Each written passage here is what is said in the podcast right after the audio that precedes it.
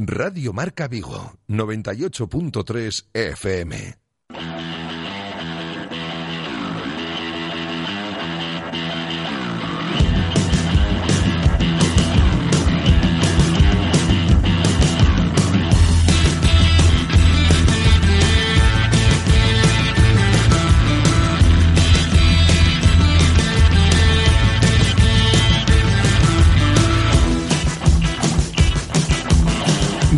Marca Vigo. José Ribeiro.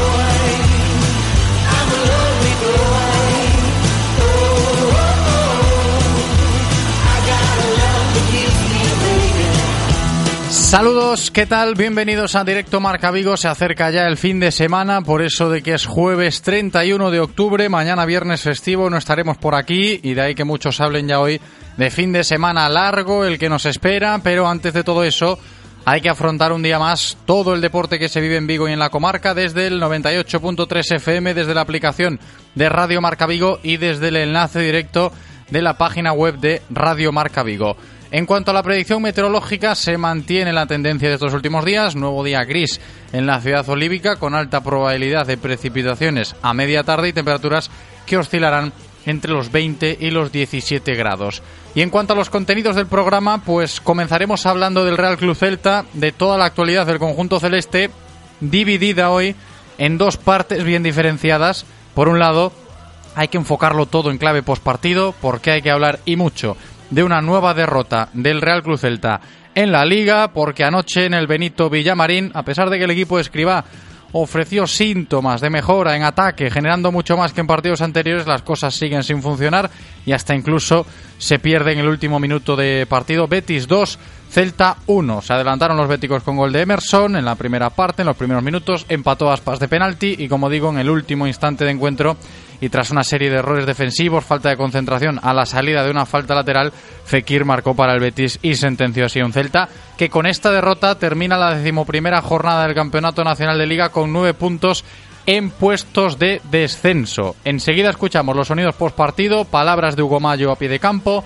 habló también Néstor Araujo en zona mixta para la Radio Galega y por supuesto escucharemos a un Fran Escribá que se mantiene en su discurso firme de que este equipo terminará abandonando esta zona crítica de la clasificación, ya sea con él o sin él. Pero por el momento todo hace indicar que Fran Escribá se volverá a sentar en el banquillo el domingo en Abanca Balaídos para dirigir al equipo en ese encuentro contra el Getafe.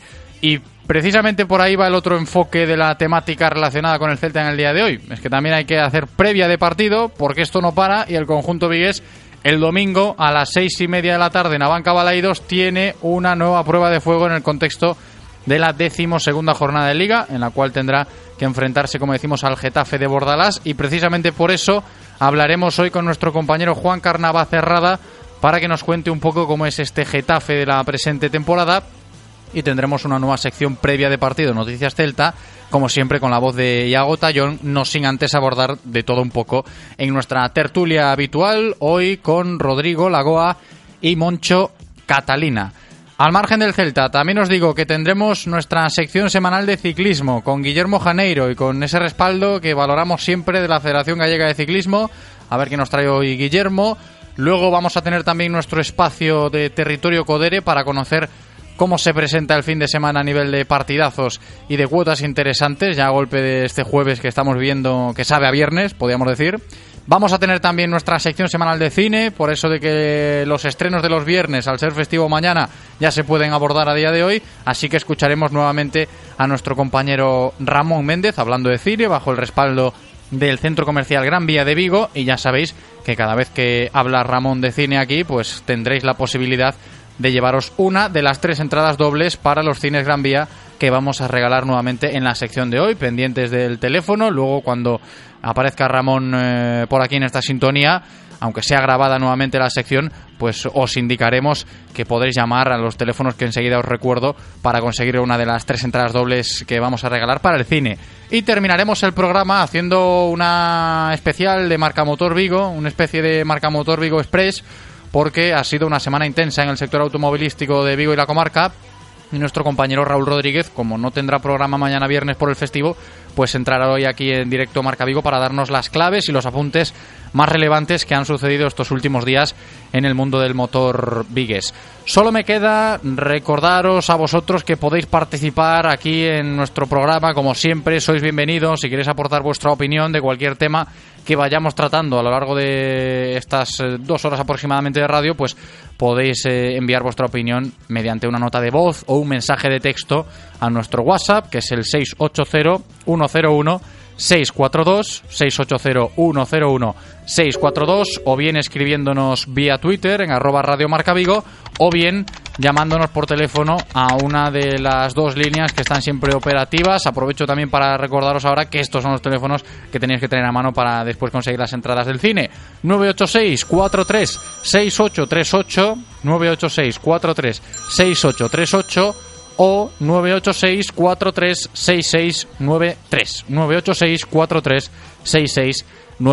6693 986 43 6693 Vamos a darle la bienvenida a nuestro técnico Eloy, preparado para comenzar un nuevo programa en la cabina técnica. Yo espero que vosotros también lo estéis. Directo Marca Vigo. Comenzamos.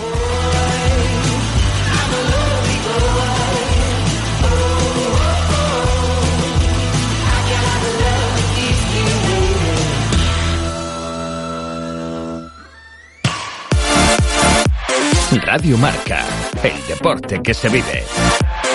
Radio Marca.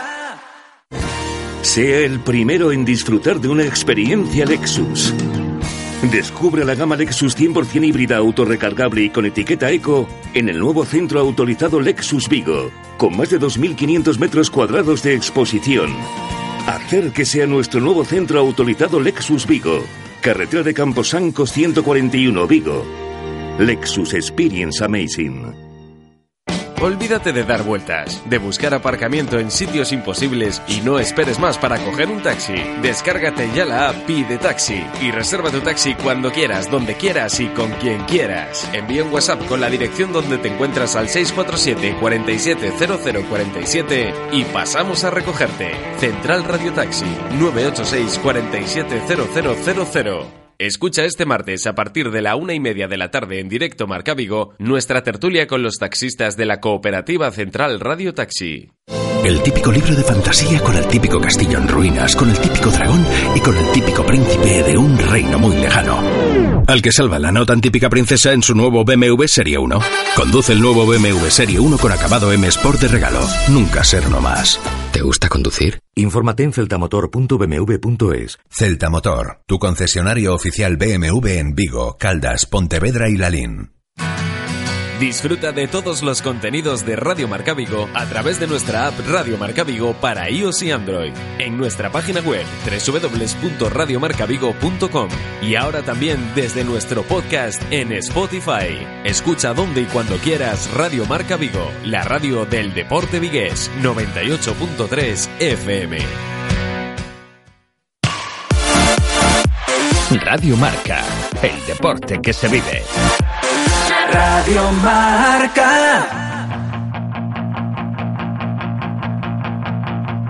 Directo Marca Vigo. You are the sun. You are the only one. José Ribeiro. Is blue. My heart is blue for you.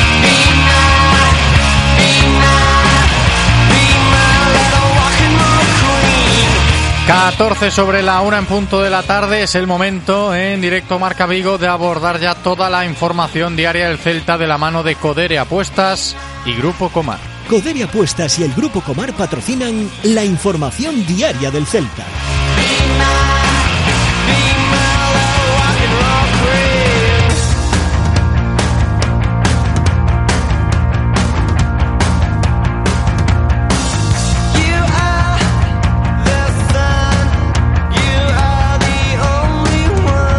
Una información diaria del Celta que, como ya os comentaba anteriormente, se presenta hoy desde dos perspectivas. Por un lado, todo lo que nos dejó una nueva derrota del equipo vigués en Liga, la de anoche, por dos goles a uno ante el Betis en el Benito Villamarín. Y por el otro, el pensar ya en la próxima cita del Campeonato Nacional de Liga, jornada 12 ya, este domingo, día 3 de noviembre, a las seis y media de la tarde en Abanca Balaidos, cuando el Celta reciba al Getafe.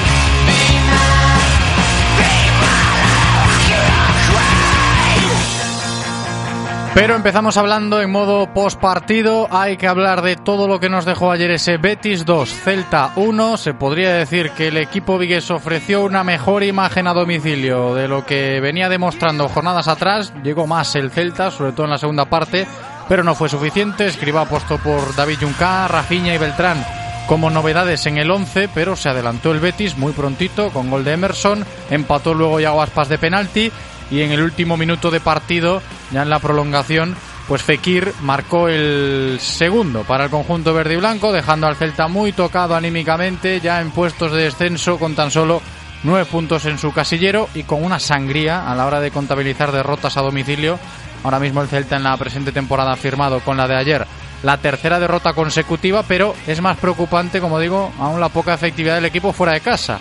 Y precisamente por esto le preguntaron nuestros compañeros de Movistar Plus a Hugo Mayo al término del partido ayer en el Benito Villamarín. Esto decía el capitán del Celta. No estamos pensando en esa racha negativa, sabemos que está ahí, pero salimos a ganar, tenemos una propuesta más o menos que creo que hoy era buena para poder ganar el partido, creo que hemos sido superiores en, gran fase del encuentro, pero no te puedo decir nada, es que no sé, no, no encuentro una respuesta a los resultados tan negativos fuera de casa. Palabras de Hugo Mayo anoche tras ese Betis 2 Celta 1, tras una nueva derrota del equipo fuera de casa que deja todavía más tocado si cabe aún a Fran Escriba y precisamente por eso también se pronunció en ese sentido el futbolista de Marín sobre la situación de Escriba y también del equipo en líneas generales tras la nueva derrota. Sabemos que en el fútbol siempre está esa, esa opción, esa situación, los entrenadores viven con ella, eh, los jugadores sabemos que está ahí pero bueno, yo creo que hoy el equipo, quitando algún fallo que hemos tenido, ha propuesto, ha intentado, ha querido, pero si es cierto, nos vamos de vacío otra vez. Pero ha sido un fallo nuestro, no tiene nada que ver el, entrenador en una jugada a balón parado. Al final ahí es, el jugador, somos nosotros y en eso el mister no tiene nada que ver. Yo confío plenamente en cada compañero, cada utillero, cada fisio, cada, los entrenadores, en la afición, somos el Celta y vamos a salir adelante.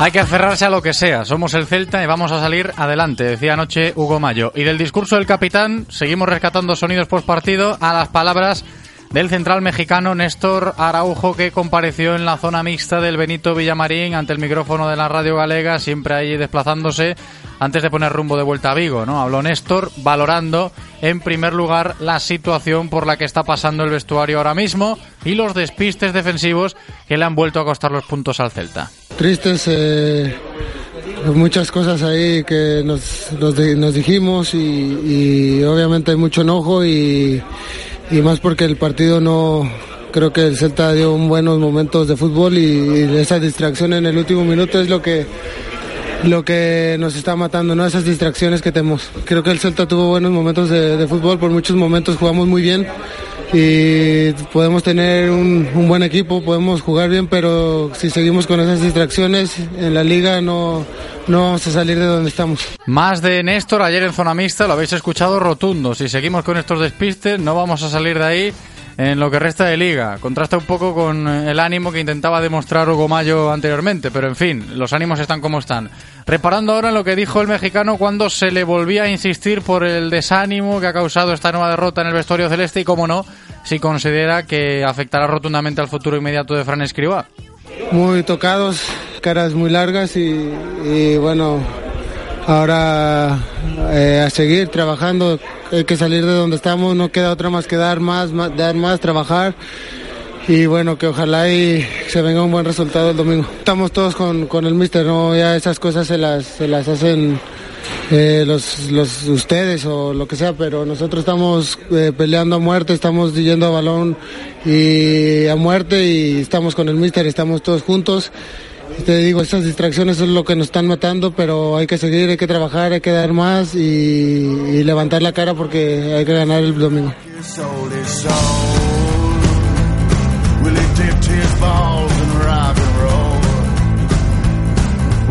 Pues hasta ahí el repaso de lo que dijeron ayer los futbolistas que comparecieron tras el partido. Hemos escuchado ahora mismo a Néstor Araujo, antes también a Hugo Mayo. Y nos queda por repasar lo más destacado de la rueda de prensa de Fran Escribá una vez finalizado ese Betis 2 Celta 1, que en palabras del técnico valenciano es justo porque el Betis marcó un gol más, siguiendo la lógica, pero el equipo vigués mereció mucho más.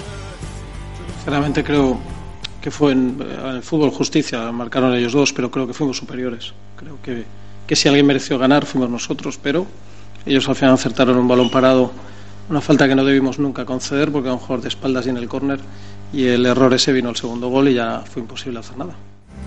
Y a partir de esta lectura del partido llegaron las preguntas sobre su futuro y no dudó Fran Escriba en mantener el discurso que viene arrastrando ya desde hace varias jornadas cuando el valenciano dice sentirse todavía respaldado por este vestuario a pesar de una nueva derrota que es lo que a él personalmente más le afecta. En general soy una persona tranquila entiendo mi profesión y acepto las consecuencias de cualquier cosa, pero en este momento lo único me- que me preocupa, lo único que me duele, lo único que me fastidia es la derrota del equipo. Mi situación ahora mismo me importa cero. Yo fuerzas tengo todas, eh, todas, pero ya digo que la ley del fútbol es la ley del fútbol. Pero vamos, vuelvo a decir lo mismo. Les aseguro que ahora mismo solo me duele y me preocupa el resultado por el equipo. Por mí no me preocupa lo más mínimo. ¿Tú te sientes con fuerza para, para continuar? Esto- pero no por nada. Es que si no me sintiera con fuerza y no sintiera el apoyo del vestuario, no estaría aquí. O sea, no, siempre lo dije la semana pasada y lo vuelvo a decir ahora. A mí el tengo un contrato, evidentemente, pero no me une tanto el contrato como para que si yo no me hubiese con fuerzas no me hubiese ido. Eso lo tengo clarísimo. Primero está mi dignidad, mi ética y eso creo que lo tengo y lo he demostrado siempre. Y ya por último, Fran escriba anoche, después de acumular la tercera derrota consecutiva este año y sabedor de que el próximo domingo, después del partido contra el Getafe, se va a tomar la decisión sobre su continuidad o no en el banquillo del Celta, se mostró plenamente confiado en un primer momento, pero sin olvidarse del matiz de que este Celta saldrá de esta situación, ya sea con él o sin él. Estoy convencido que el domingo vamos a ganar. Lo digo ya.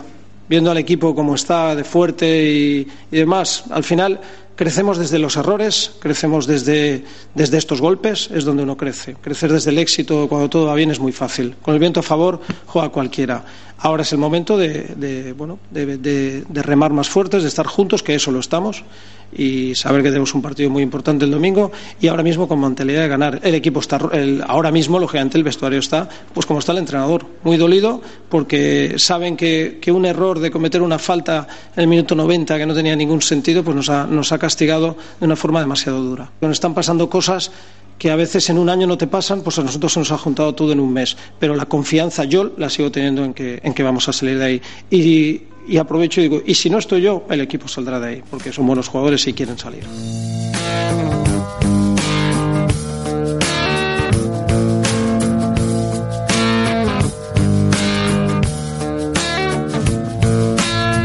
Pues eso decía Escriba anoche tras perder contra el Real Betis Balompié. Enseguida comenzamos la tertulia para darle forma a todo desde una perspectiva de análisis y de opinión. Pero antes, en otro orden de cosas, reparamos en lo que ha pasado esta mañana en Amadroa. Nuevo entrenamiento del equipo pensando ya en lo del partido del domingo contra el Getafe. Pendientes del estado físico de Santi Mina, que ayer no pudo terminar el choque contra el Betis por unas molestias musculares. A ver cómo evoluciona el delantero Vigues de aquí al domingo. Y decir también que tanto Claudio Bobí como el guardameta del Celta B, Álvaro Fernández, ya han sido operados con éxito de sus respectivas lesiones y desde estos próximos días pues comenzarán su proceso de recuperación pertinente. Así que desde aquí, por supuesto, mucho ánimo ¿eh? para los dos.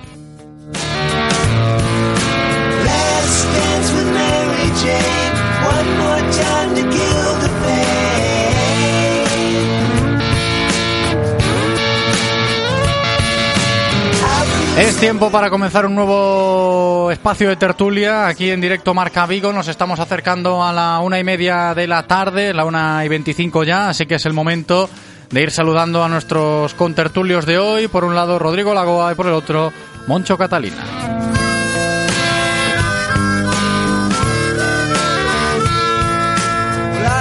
Las tertulias del Celta en Radio Marca Vigo. You never grow old. I'm tired of screwing up, tired of going down, tired of myself, tired of this town. Moncho Catalina, ¿qué tal Moncho? ¿Cómo estás? ¿Qué tal? Muy buenas tardes. Muy buenas tardes, bienvenido. Rodrigo Lagoa, ¿qué tal Rodri? ¿Cómo estamos? Muy buenas tardes. Bienvenido también. Vamos a comenzar una nueva tertulia. Empezamos hablando en clave post partido. Ya hemos escuchado en directo Marca Vigo las declaraciones de los protagonistas anoche tras una nueva derrota. Quiero escuchar las vuestras, ¿no? Si os preguntan qué os ha parecido el partido de ayer y empiezo contigo, Moncho, ¿cuál sería la respuesta? Pues que a perro flaco todos son pulgas y que cuando las dinámicas son negativas, eh, pues como dijo el propio Frank Escriba en la rueda de prensa, eh, y emulando un poco el símil de la película Match Point de Woody Allen, cuando pega la pelota en la red, en vez de irse al campo rival, se te queda en la tuya, ¿no? Y es así, el Celta no fue un equipo brillante, una vez más, no, no me pareció que fuese un partido excelente, pero yo creo que fue mejor que su rival. Yo creo que no mereció perder el partido, pero se cometieron errores, yo creo que también por parte del banquillo otra vez, y hay que decirlo, eh, Fran Escribano estuvo acertado en la gestión del partido.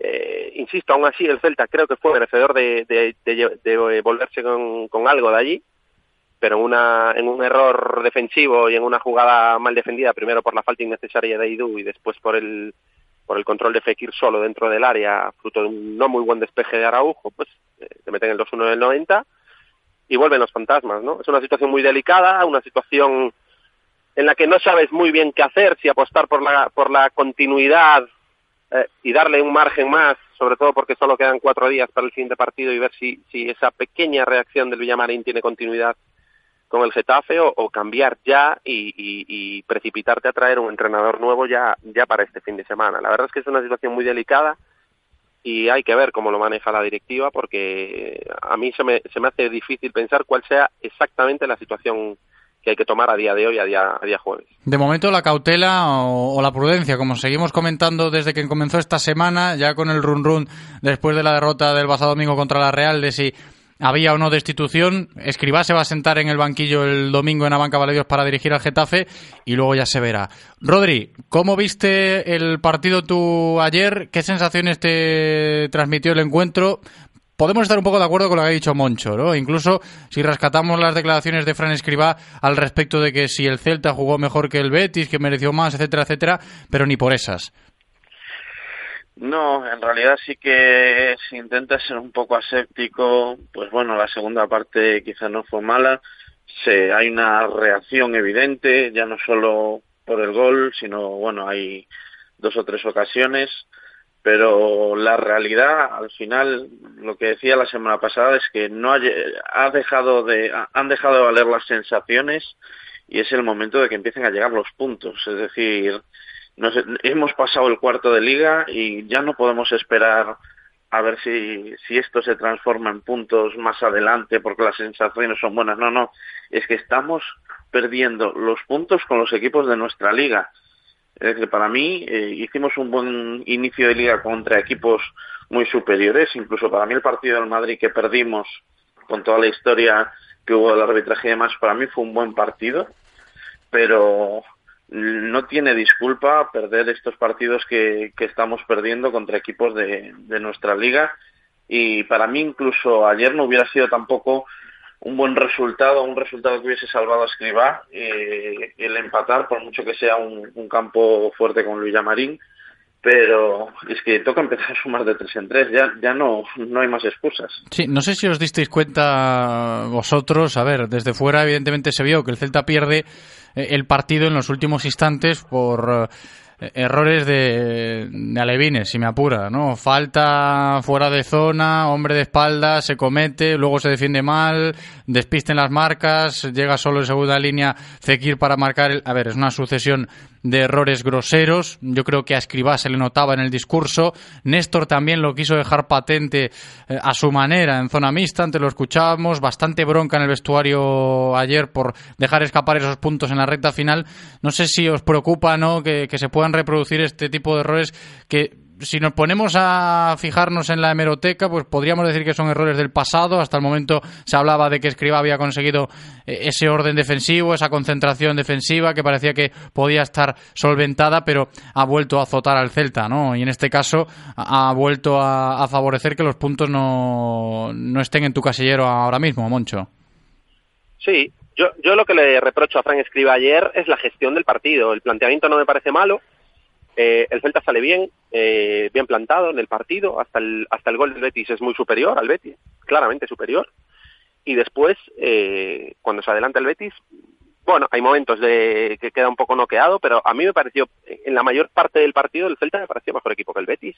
Sin ser brillante, insisto, ¿eh? Sin, un equipo no pasa de, estar en crisis al siguiente partido ser brillante, pero me pareció que el Celta se estaba recuperando ¿no? de esta racha de partidos.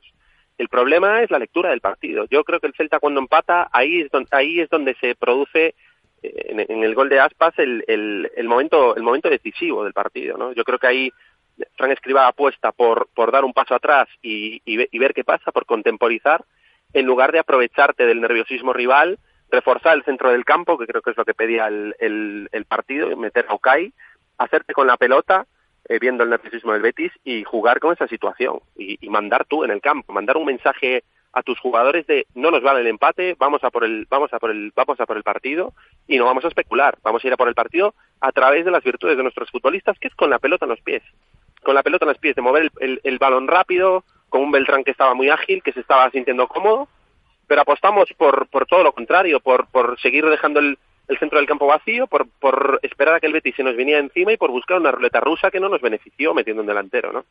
Entonces, bueno, yo es lo que le reprocho a Fran Escriba, esa, esa lectura del partido, esa falta de lectura del partido, que hizo que, que un Celta mejor pues al final se fuese diluyendo en el campo y, y, y apostándolo todo a, un, a, una ruleta rusa que al final te puede salir cara, pero salió cruz. A ver, es que analizando esa lectura de Moncho, sí que encontramos esas lagunas o, esa cruz que finalmente pues eh, tenemos ¿no? para seguir analizando el, el postpartido hoy de lo que fue ayer ese Betis 2 Celta 1, pero también hay que reparar en ese aspecto. Hugo Mayo decía que no quería fijarse en eso, ¿no? Pero la racha a nivel de visitante es muy mala y eso que ayer pues yo creo que hoy también hay que comentar eso, ¿no? El Celta, aun jugando fuera de casa y aun sabiendo, lo comentábamos en la previa, ¿no? Antes de, afrontar ese partido contra el Real Betis, que el equipo era horroroso fuera de Abanca Balaidos, porque no es nada efectivo. Ayer se pudo ver otra cara, ¿no? Otra visión. No sé si esto sirve o no sirve de argumento para que esas perspectivas optimistas pues se alimenten un poco más que ayer, ¿no, Rodri? A pesar de, insisto, de, de haber perdido nuevamente el Real Celta el, el, problema al final, todo esto, vamos a ver, yo, yo soy una persona que siempre además, eh, lo digo públicamente, eh, apuesto porque un entrenador eh, empiece la temporada y la termine y que se juzga a final de temporada. Y más eh, con, con el aval que tiene Escribá del, del fin de campaña pasado, que yo siempre he dicho que, que Yago sí, pero también Escribá. Es decir, para mí tiene un grandísimo mérito él en el hecho de que nos hayamos quedado en primera. ¿Qué pasa? Que yo creo que hay una, una pequeña dificultad entre la plantilla que le, que le han hecho que le han hecho a Escribá y, su forma de, de, de, ver el fútbol. Es decir, haciendo un, un símil con la, con la vida real, le han, le han traído a los mejores electricistas, pero lo que buscaban eran fontaneros. Entonces, en realidad, ahora mismo es, es un equipo que yo creo que la plantilla no, es, no está adaptada a lo que, a lo que él quiere y hasta enero por lo menos que le puedan traer a un par de jugadores de banda probablemente eh, la sangría puede continuar uh -huh. con lo cual yo, es, es complicado pero eh, es cierto que sumando factores puede que, que se le esté acabando que se le esté acabando el crédito Vale, ahora os voy a preguntar una cosa que ayer se planteó también después del encuentro, sin ir más lejos en esa sala de prensa del Benito Villamarín. Mucha gente preguntándole a Escriba sobre su futuro. A nivel nacional, el partido se presentaba como el cara a cara de Rubi contra Escriba, de que los dos entrenadores se jugaban la cabeza en el. Evidentemente, en, entendiendo la cabeza por el puesto, por supuesto. En ese partido, y después del encuentro, te encuentras con que Rubi gana, Escriba pierde. Pero el técnico valenciano del Celta sigue manteniendo el mismo discurso que lleva mostrando públicamente pues hace ya un par de jornadas, lo decía yo antes presentando sus declaraciones y, así lo hemos escuchado. ¿Os parece significativo que Escribá siga manteniendo ese discurso? Por un lado, yo creo que pues es bastante contradictorio si lo analizas detenidamente. Se puede entender que, el técnico valenciano confía en sus jugadores, que los jugadores le transmiten esa confianza también en el día a día a él como entrenador del equipo, a pesar de que no salgan los resultados y que el equipo ahora mismo esté en descenso, pero te fijas que siempre es un claro que estoy capacitado para sacar esto adelante, claro que el Celta va a salir de ahí, pero ojo, ya sea conmigo o sin mí, y ya van más de una vez que lo pronuncia Fran Escriba justificando derrotas, Moncho. Bueno, es una manera de, sacudirle responsabilidad a la plantilla y, asumirla a sí mismo, ¿no? A mí me parece un ejemplo de honradez y de, y de profesionalidad. En ese sentido me parece positivo. Pero andando un poco en, lo que decía Rodrigo, eh, es que yo yo creo que el entrenador que solo busca fontaneros o solo busca electricistas por, por seguir con el símil, creo que no es un buen entrenador. Eh, así como le achacábamos a un Zué su apuesta por la por su idea y su y su obsesión por salir siempre jugado independientemente del perfil de los centrales y, y, le reprochábamos, me acuerdo que a veces había que pegar un pelotazo en largo y buscar la segunda jugada. Pues en este caso con Escribá lo mismo. Eh, son entrenadores inmovilistas, son entrenadores totalmente anclados a un sistema y una manera de ver el fútbol. Y yo creo que el, el, buen entrenador, y sobre todo para un equipo medio como el Celta, el buen entrenador es aquel que llega a, a la ciudad o llega a, la, a, la, a la ciudad deportiva o al sitio donde entrena, conoce a sus jugadores y dice, bueno, tengo estos miembros, tengo 20 jugadores de este perfil. Yo creo que la mejor manera de obtener resultados viendo mis jugadores, porque no todos los jugadores son Iniestas ni de Suárez, hay, hay jugadores como Kai, hay jugadores como Beltrán de otro perfil, hay plantillas que tienen más extremos, plantillas que tienen menos extremos como la nuestra, plantillas que tienen delantero centro corpulento, plantillas que tienen delantero eh, bajito y peleón. Quiero decir, cada plantilla es un mundo. Entonces, un entrenador tiene que adaptarse a ese mundo y no tratar de que el mundo se adapte a él.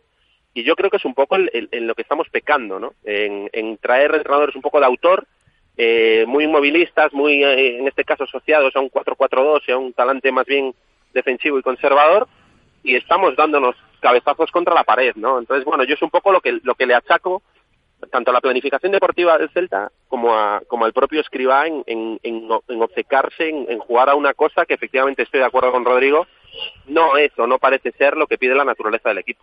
Rodri, ¿a ti qué te ha dicho el nuevo discurso por partido de Fran Escriba? Yo, yo noté hay un pequeño matiz que tú lo acabas de decir ahora, que corrígeme porque a lo mejor sí que me lo he saltado yo en alguna declaración anterior, que yo creo que es la primera vez que dice que el Celta saldrá adelante conmigo o sin mí. Lo, lo dijo en la previa oh. también del, del, Betis, pero ah, es, sí, es algo, es algo no. que es significativo, por eso lo decía. Vamos, que, que me imagino que él ya, ya ve que el, que la hacha anda cerca y me imagino que, que sabe que... De hecho, me imagino, yo, yo no sé hasta qué punto el, el, el partido de Getafe, si ya es seguro que se va a sentar, que pueda servirle de algo. Es decir, ganando al Getafe seguiría, eh, esperan al partido de Getafe para, para ver si, si cierran antes al nuevo sustituto. Es que es lo que yo, la verdad, eh, estoy un poco despistado con el tema, pero me llamaba mucho la atención que el propio escriba es consciente de que de que está prácticamente prácticamente fuera. Hmm, ahora seguimos yo no, hablando. Yo no, yo no percibí, yo y discrepo con vosotros, ¿Sí? ¿eh? yo no percibí eso en esas, en esas declaraciones. Yo percibí más bien eh, unas declaraciones eh, tratando de reforzar la confianza en, el, en, en, en, el, en los jugadores. Él lo quiere hacer, ¿eh? siempre lo hace, siempre siempre sí, lleva sí, ese foco a, él, a ese terreno. Cuenta, José, que acto seguido de comentar eso, porque ayer estuve escuchando la rueda de prensa, porque que con Escribá tengo una, tengo una pelea interna. Es un entrenador que no me gusta, pero también digo que es un tipo que me cae extraordinariamente bien y parece una persona súper honesta y con muchísimo sentido común. Pasa que, bueno, eh, no estamos consiguiendo resultados y, eso al final es, es, definitivo, ¿no? Pero ya te digo, después de decir ese tema, el, lo que comentabais de, los jugadores, eh, que, se, que sentía que el equipo iba a salir adelante, me pareció que, que él se postulaba como, como, como, candidato, como candidato, no, como persona adecuada porque él mismo decía que si éticamente y a nivel de y a nivel de profesionalidad él supiera o él pensara que, los demás no confiaban en él, que, que dimitiría, que sería el primero en dimitir. Por lo tanto, entiendo que él, el entorno, ve que siguen confiando en él, que es, es obvio que un entrenador está, como él mismo dijo, eh, sometido a la, a la dictadura de los resultados, pero no veo, en ningún momento veo que, que se vea que se vea fuera del equipo, al menos de momento, ¿eh? Me da la sensación. No, yo, yo quería profundizar en ese tema hoy porque, insisto, por eso os comentaba el asunto de si eso no es significativo escuchar a Escriba hablando pues de esa manera o pronunciando esas palabras nuevamente, además. Pero ahora lo vamos a comentar al hilo también de opiniones de la gente. Ya sabéis que aquí Rodri Moncho, pues eh, los oyentes participan pues eh, con mensajes, con notas de audio a nuestro WhatsApp. Me dice Eloy que tenemos ya mensajes de texto por ahí, algún que otro mensaje de audio que escucharemos después, así que vamos a darle la bienvenida a nuestro técnico Eloy. ¿Qué tal, Eloy? ¿Cómo estás? Muy buenas, chicos. Bien, yo bien. Bienvenido, bienvenido. Cuéntanos qué nos escriben por ahí la gente. A ver. Vamos a ver, vamos al WhatsApp, nos dice un oyente. Soy Javier de Vigo. Ayer el nivel de tensión y de errores de los jugadores fue imperdonable. La falta de Aidú que propicia el gol es de infantiles. El estado de forma de Denis es lamentable. Había que cambiarlo en el descanso. Escriba tendrá parte de culpa, pero los jugadores se lo tienen que hacer mirar y mucho. Da igual un 4-4-2 o un 4-3-3 si tus jugadores no dan el 100%. Otro que nos dice, o final Mourinho tiña razón. A próxima tempada non se vai xogar UEFA en Balaídos. Eh, y el último escrito a Escriba en rueda de prensa se le fue la boca y dijo, el equipo está rot, está fastidiado. Bueno. El subconsciente es muy y aquí voy a poner pitido.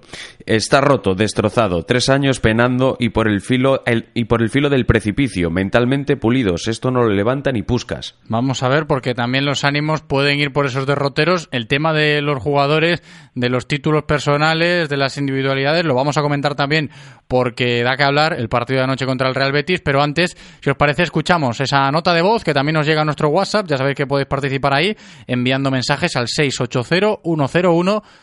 680-101-642. Hola, buenas. A ver, ¿por dónde empezamos? Porque la primera parte nefasta, horrible, horrorosa. La segunda parte aún algo mejor, pero también eh, una cosa, es más de mérito del Betis eh, que mérito nuestro, del Celta. Porque el Betis también es una banda, como nosotros. Este entrenador no vale, no da con la tecla. Lo siento por él, será un buen entrenador, pero no da con la tecla. Hace falta otro. Y ojo, que no le estoy echando toda la culpa a él porque los jugadores para darle una vara, ¿eh? Hugo Mayo, para empezar, ese tiene que estar en el banquillo. Ya, está nefasto. Lobotka es un fantasma, no existe. Está allí por desidia, no, no existe. Rafinha no es capaz de acoplarse, es un bruso suelto, no se acopla al equipo, no encuentra su lugar. Y Denis, sí, muy bonito, hace mucho recorte, hace mucho regate, es muy bonito, pero es otro bufal, más efectista que efectivo. Este equipo así no va a ningún lado. Y señores, estamos en descenso. El año pasado pasó lo mismo, al final nos salvamos en, en la última jornada. No me vengáis con hay tiempo. A esto hay que cambiarlo. Ya el rumbo, ya. Opiniones de la gente, ¿eh? rotundo, también el público, la opinión pública está como está después de una nueva derrota del Real Cruz Celta, estas opiniones que nos sirven para seguir dándole forma a la tertulia y voy contigo Rodri a la hora de hablar ahora sí de los jugadores y de ese rendimiento a título personal que está demostrando la plantilla del Real Cruz Celta pues eh, hace ya un par de jornadas, ¿eh? Bueno, es que hay, ciertas cosas, eh, evidentemente los jugadores que, yo, creo que ya lo hemos comentado varias, varias semanas, los jugadores que vienen, eh, primero, eh, esto es como cuando subes a un canterano. Un canterano, si lo subes en un momento de crisis, es, es muy complicado que brille. Pocos, pocos han sido capaces, ya de, de los pocos. Eh, entonces estos jugadores eh, llegan, llegan con, con ganas de hacerlo bien, llegan con ganas de ser importantes, pero de repente les, les empiezan a venir todas de frente y no están sabiendo reaccionar. Es el, el problema. Eh, ni Denis, ni, ni Rafinha, ni, ni siquiera Santi, que para mí Santi es el que más lo está, lo está intentando, se está dejando todo, todo, todo en el campo y no le están saliendo las, las cosas. Eh, yo creo que ahora mismo yo creo que muchos deben de estar frustrados con una sensación de impotencia porque sí que se ve que lo intentan pero finalmente las, las cosas no salen. Eh, es, es muy complicado. Esto probablemente en cuanto les lleguen tres cuatro partidos que las cosas vayan a favor pues a ellos también con la propia inercia del equipo las cosas empezarán a, a mejorar y eh, ahora mismo parte de, de Pero nuestro... lo que dice el oyente, Rodri, que no sea demasiado tarde tampoco, ¿eh? Justo, es que es lo que iba a decir yo, que parte de nuestro potencial ofensivo pasa por, por estos jugadores, es decir, mmm, al final nosotros, yo venía diciendo las últimas semanas que hacía falta empezar a tirar un poco más desde fuera, ayer hubo dos o tres intentonas que, que me gustaron, y estos jugadores, como no empiecen a dar ahora el, el ya no el do de pecho, pero empezar a aportar algún tipo de, de resultado, eh, es que se nos van a poner las cosas complicadas. Yo por eso, ya os digo que yo soy anti cese de entrenadores, pero veo al equipo tan muerto que pues una vez eh, quizá, pues no sé, eh, yo soy de, de, la misma opinión que Moncho, que me, Escribá me parece un tío de, de fútbol, que eso es muy importante, me parece me parece un buen entrenador porque lo demostró la, temporada pasada una situación muy difícil y me parece muy buen tío pero eh, quizá tal y como están las cosas eh, el divorcio es casi la única solución Mm, esto dice Rodrigo Lagoa. Moncho, quiero conocer también tu opinión al respecto del tema jugadores, porque hoy es un día de hablar de Escribá, sí, por supuesto. ¿Cómo no vamos a hablar del entrenador eh, si el equipo está como está? Pero también de los propios jugadores y de ese nivel que ofrecen. Mucha gente ayer hablando de Aidú, de que esa falta no se puede cometer. Es cierto, en la lectura del partido se hace una y otra vez eh, esa, esa reflexión. El propio escriba sin mencionar al propio Aidú, pero lo repite en más de una ocasión después del partido. Luego hay falta de concentración por parte del colectivo en esa defensa. Néstor lo decía también. Evidentemente hay autocrítica por parte de los propios jugadores dentro del vestuario, seguramente algo de bronca ayer después del partido en ese vestuario pues eh, tuvo que haber, seguramente, porque además del mosqueo que tienen, pues esas cositas no deberían suceder.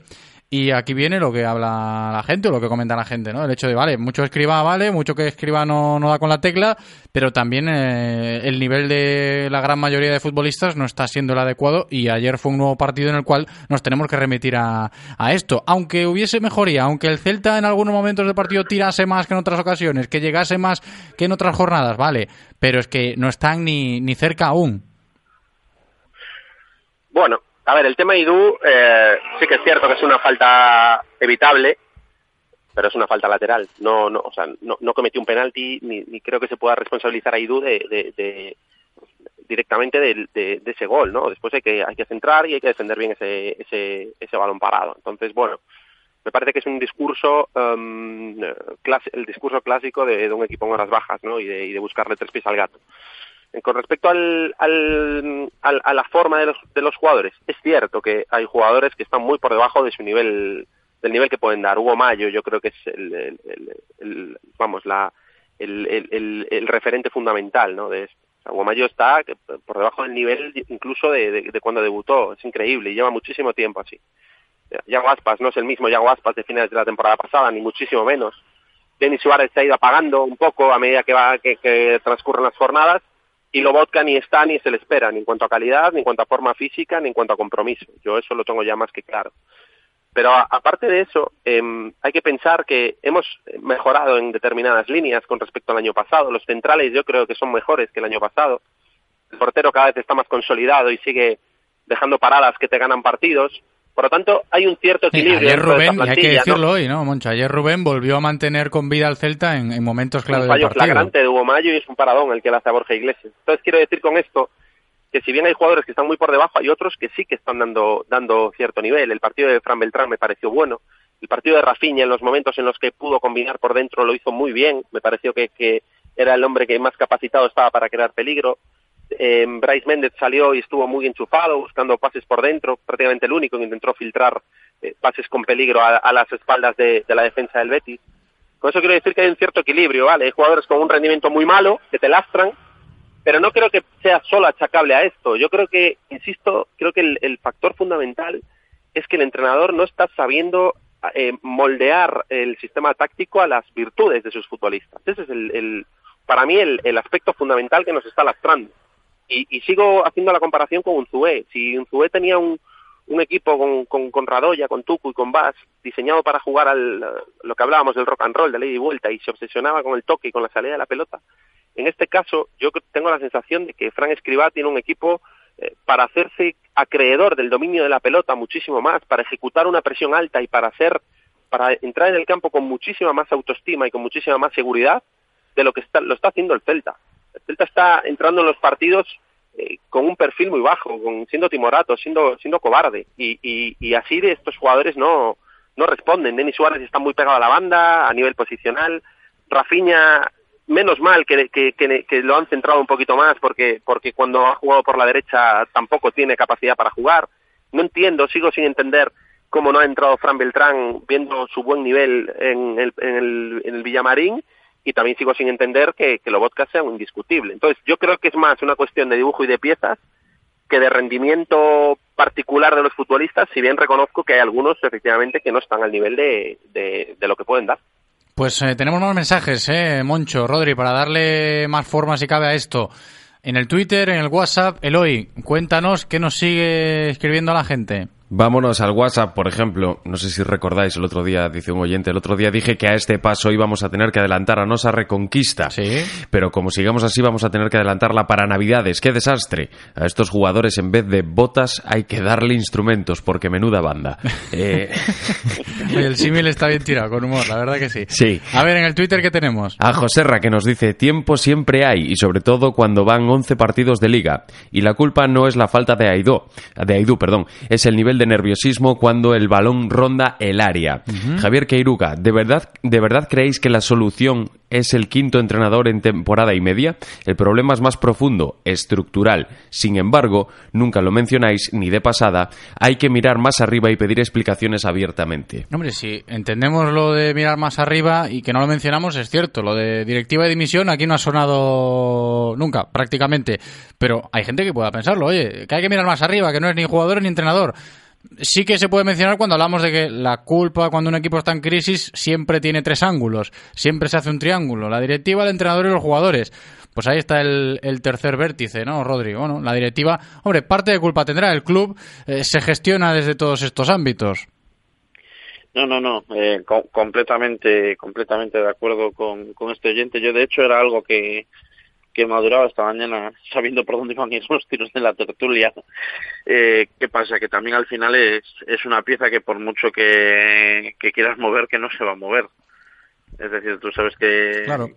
no, tú puedes pedir un cambio de entrenador, puedes pedir un cambio de cromos en el, en el campo, pero no, no un cambio de directiva porque es algo que, eh, tal y como están las, las cosas, es, es improbable. Y ojo, que muy probablemente viendo experimentos que ha habido recientemente en algunos clubs eh, con la venta de accionariado, incluso que puede ser perjudicial. No olvidemos cómo cogió el equipo Mourinho, cómo lo tiene. Es decir, quizá ahora mismo la, la parcela deportiva no pasa por su mejor momento, pero también, bueno, eh, están fallando, pero no por falta de recursos, por ejemplo, como algunas veces eh, se le ha tachado de querer ahorrar dinero en plantilla. Este, este verano se ha hecho un plantillón. Lo que pasa es que, bueno, por algunas razones no se, no se está dando con la tecla y, y la pieza que puedes cambiar, por desgracia, Sí, sí. por desgracia es, es mucho más fácil cambiar una que cambiar que cambiar once. Sí, no, está, está claro. es, es, es, es la desgracia que tiene que tiene el fútbol, es la, la parte más fea del fútbol y probablemente Escribá está haciendo una parte de un buen trabajo, la plantilla está con él, el vestuario está muy unido en torno a él, pero al final si, si no entra la pelotita tú sabes a lo que a lo que te expones en este deporte. Eh, Moncho, el tema que se ha tocado, el oyente que decía que hay que mirar más arriba, el tema estructural que, que va más eh, allá de- del entrenador y de los jugadores, ¿qué te dice esto?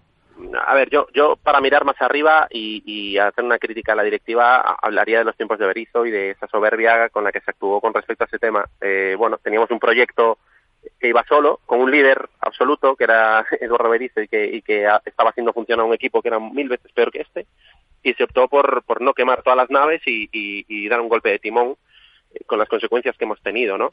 Pero quitando eso y, y pasando página, porque creo que en el fútbol hay que pasar página y hay que analizar el momento presente, por mi parte sería muy incoherente y muy ventajista eh, a día de hoy el empezar a decir que la planificación fue mala, que se hicieron mal- malos fichajes y que está incompleto el- el- la plantilla, cuando en septiembre eh, todo eran, por mi parte, eh, y por parte creo yo que del Sí, yo creo que por 95% parte de todos, o la gran mayoría. todo eran loas y todo eran, eh, bueno, toda era ilusión con respecto a lo que es la operación retorno, el volver a disponer de jugadores que sienten el escudo y jugadores de muchísima calidad contrastados en equipos muy grandes. Yo creo que si en septiembre, en agosto, septiembre, todos coincidíamos en que había sido una, una decisión brillante por parte del club, un esfuerzo a nivel económico, un esfuerzo a nivel también de sentimiento y, y, que, y que, creo que estaban en la, en la buena dirección y, y, poniendo encima de la mesa un proyecto muy ilusionante, el hecho de que ahora no salgan los resultados no puede hacernos pensar que, que, el problema fundamental sea de, planificación, ¿no? Porque me parece ventajista y me parece mmm, que no que no se está yendo exactamente al, al, al, al origen de los problemas, ¿no? Evidentemente sí que hay sí que hay una, una disfunción entre lo que es la, la, la, la parcela la parcela técnica o los jugadores o la plantilla por ser por ser concreto y, insisto lo que lo que propone el entrenador y yo creo que la directiva ya era consciente de esto en verano porque al, es obvio que se albergaron dudas en la directiva acerca de si Rafael Escriba el hombre eh, indicado para capitanear un, un equipo con, con tanto perfil técnico no pero tengo la sensación de que pudo el hecho del agradecimiento hacia Fran Escribá por haber sacado adelante una situación tan complicada que, como dice Rodrigo, tuvo mucho mérito en su momento, ¿no? Se apostó por eso y, y bueno, da la sensación de que, de que no ha sido lo más, lo más, lo más adecuado. Ha sido un error, pero de ahí a decir que la planificación ha sido un desastre y que si volviéramos atrás en septiembre no habríamos hecho lo que se ha hecho, yo creo que es ventajista e injusto por nuestra parte. Vamos a rescatar un último mensaje antes de cerrar la tertulia. Tenemos que seguir en modo previa porque hay que pensar ya en lo del domingo. Eloy, en el Twitter nos sigue escribiendo la gente. Sí, señor. Miguel Caride nos dice, un cambio de entrenador no va a conseguir que tengamos una plantilla equilibrada. Vuelve a fallar tanto la dirección deportiva como el encargado de gastar los euros. Plantillón era el que nos metió en UEFA y no este. Y Javier Queiruga, en alusión a Rodrigo, dice, eh, como cogió Mourinho al club, lo cogió en UEFA hay que tener memoria. Moncho, ya no tiene, como te, te, menciona a ti también, Moncho, ya no tiene que ver con Berizo, tiene que ver con la falta de rumbo deportivo absoluto en estos 10 años, salvo el paréntesis de Berizo. Vamos a quedarnos con esto, chicos. Evidentemente las alusiones os las tomáis, si queréis contestar por el Twitter, tenemos que seguir avanzando. Dejadme una reflexión clara con vistas a lo del domingo, con vistas al partido del Getafe. Rodri, voy contigo, ¿qué te dice esto? complicado, es decir, ahora yo creo que sobre todo una parte del papelón para este domingo es, es psicológico, es motivador. Eh, tenemos, es decir, lo que llevamos diciendo todos estos partidos, somos repetitivos, pero es lo que hay, es decir, no vale nada que no sean que no sean los tres puntos. No sé muy bien en realidad qué, qué esperar del partido, de cómo se va, de cómo se va a plantear, si vamos a seguir jugando más o menos de la misma de la misma manera, con el mismo esquema, pero sí que es cierto que podemos decir que, aunque parezca muy temprano, eh, empezamos a estar ya cerca de, de una final, porque si bien quedan muchísimas jornadas y demás, eh, empezar a meternos en descenso a estas alturas de temporada no va a beneficiar nada porque a la larga nos, nos puede lastrar toda la temporada. Ya no hablo por otros objetivos, simplemente para la salvación. Como te empieces a meter abajo, nerviosismo, eh, la cosa puede acabar otra vez como el año pasado hasta la última jornada. Uh -huh. Moncho, Celta Getafe, el domingo. Bueno, rival complicado. Yo no voy a hacer menos que Escribá. Escribá dijo que estaba absolutamente seguro de que el domingo íbamos a ganar. Pues confiemos, confiemos en que, en que él tiene elementos de juicio eh, sensatos como para imaginar un partido en el que el Celta va a ser capaz de, de conseguir esos tres puntos. Y esperemos que así sea, porque como dice Rodri, eh, la situación, evidentemente no podemos hablar de situaciones críticas eh, cuando todavía no hemos empezado el mes de noviembre, pero si tenemos en cuenta que después de Getafe y de una hipotética derrota vendrían Barcelona y Villarreal, la cosa, la cosa se pondría que igual llegamos a mediados de, de noviembre o, o, finales de noviembre con un muro de dos, tres partidos que levantar para salir de la uh -huh. zona de descenso. Y eso, en una plantilla como el Celta, eh, es un lastre de aquí a final de temporada y supone ya claramente, supondría ya claramente el poner la permanencia como único objetivo de aquí a final de temporada. Por sí, lo tanto, eso está claro. no es una final, no es una final, pero es un partido que es muchísimo más importante de lo que, de lo que debería ser a estas alturas de campeonato. Nos quedamos con esto, ¿eh? enseguida seguimos abordando esta situación con vistas al partido. Estamos perfilando ya el modo previa en directo Marca Vigo. Le damos las gracias a Moncho Catalina por participar, como siempre. Un abrazo, Moncho, hasta la próxima. Gracias a vosotros, un abrazo. Rodrigo Lagoa, muchas gracias, Rodri. Abrazo grande. Un fuerte abrazo.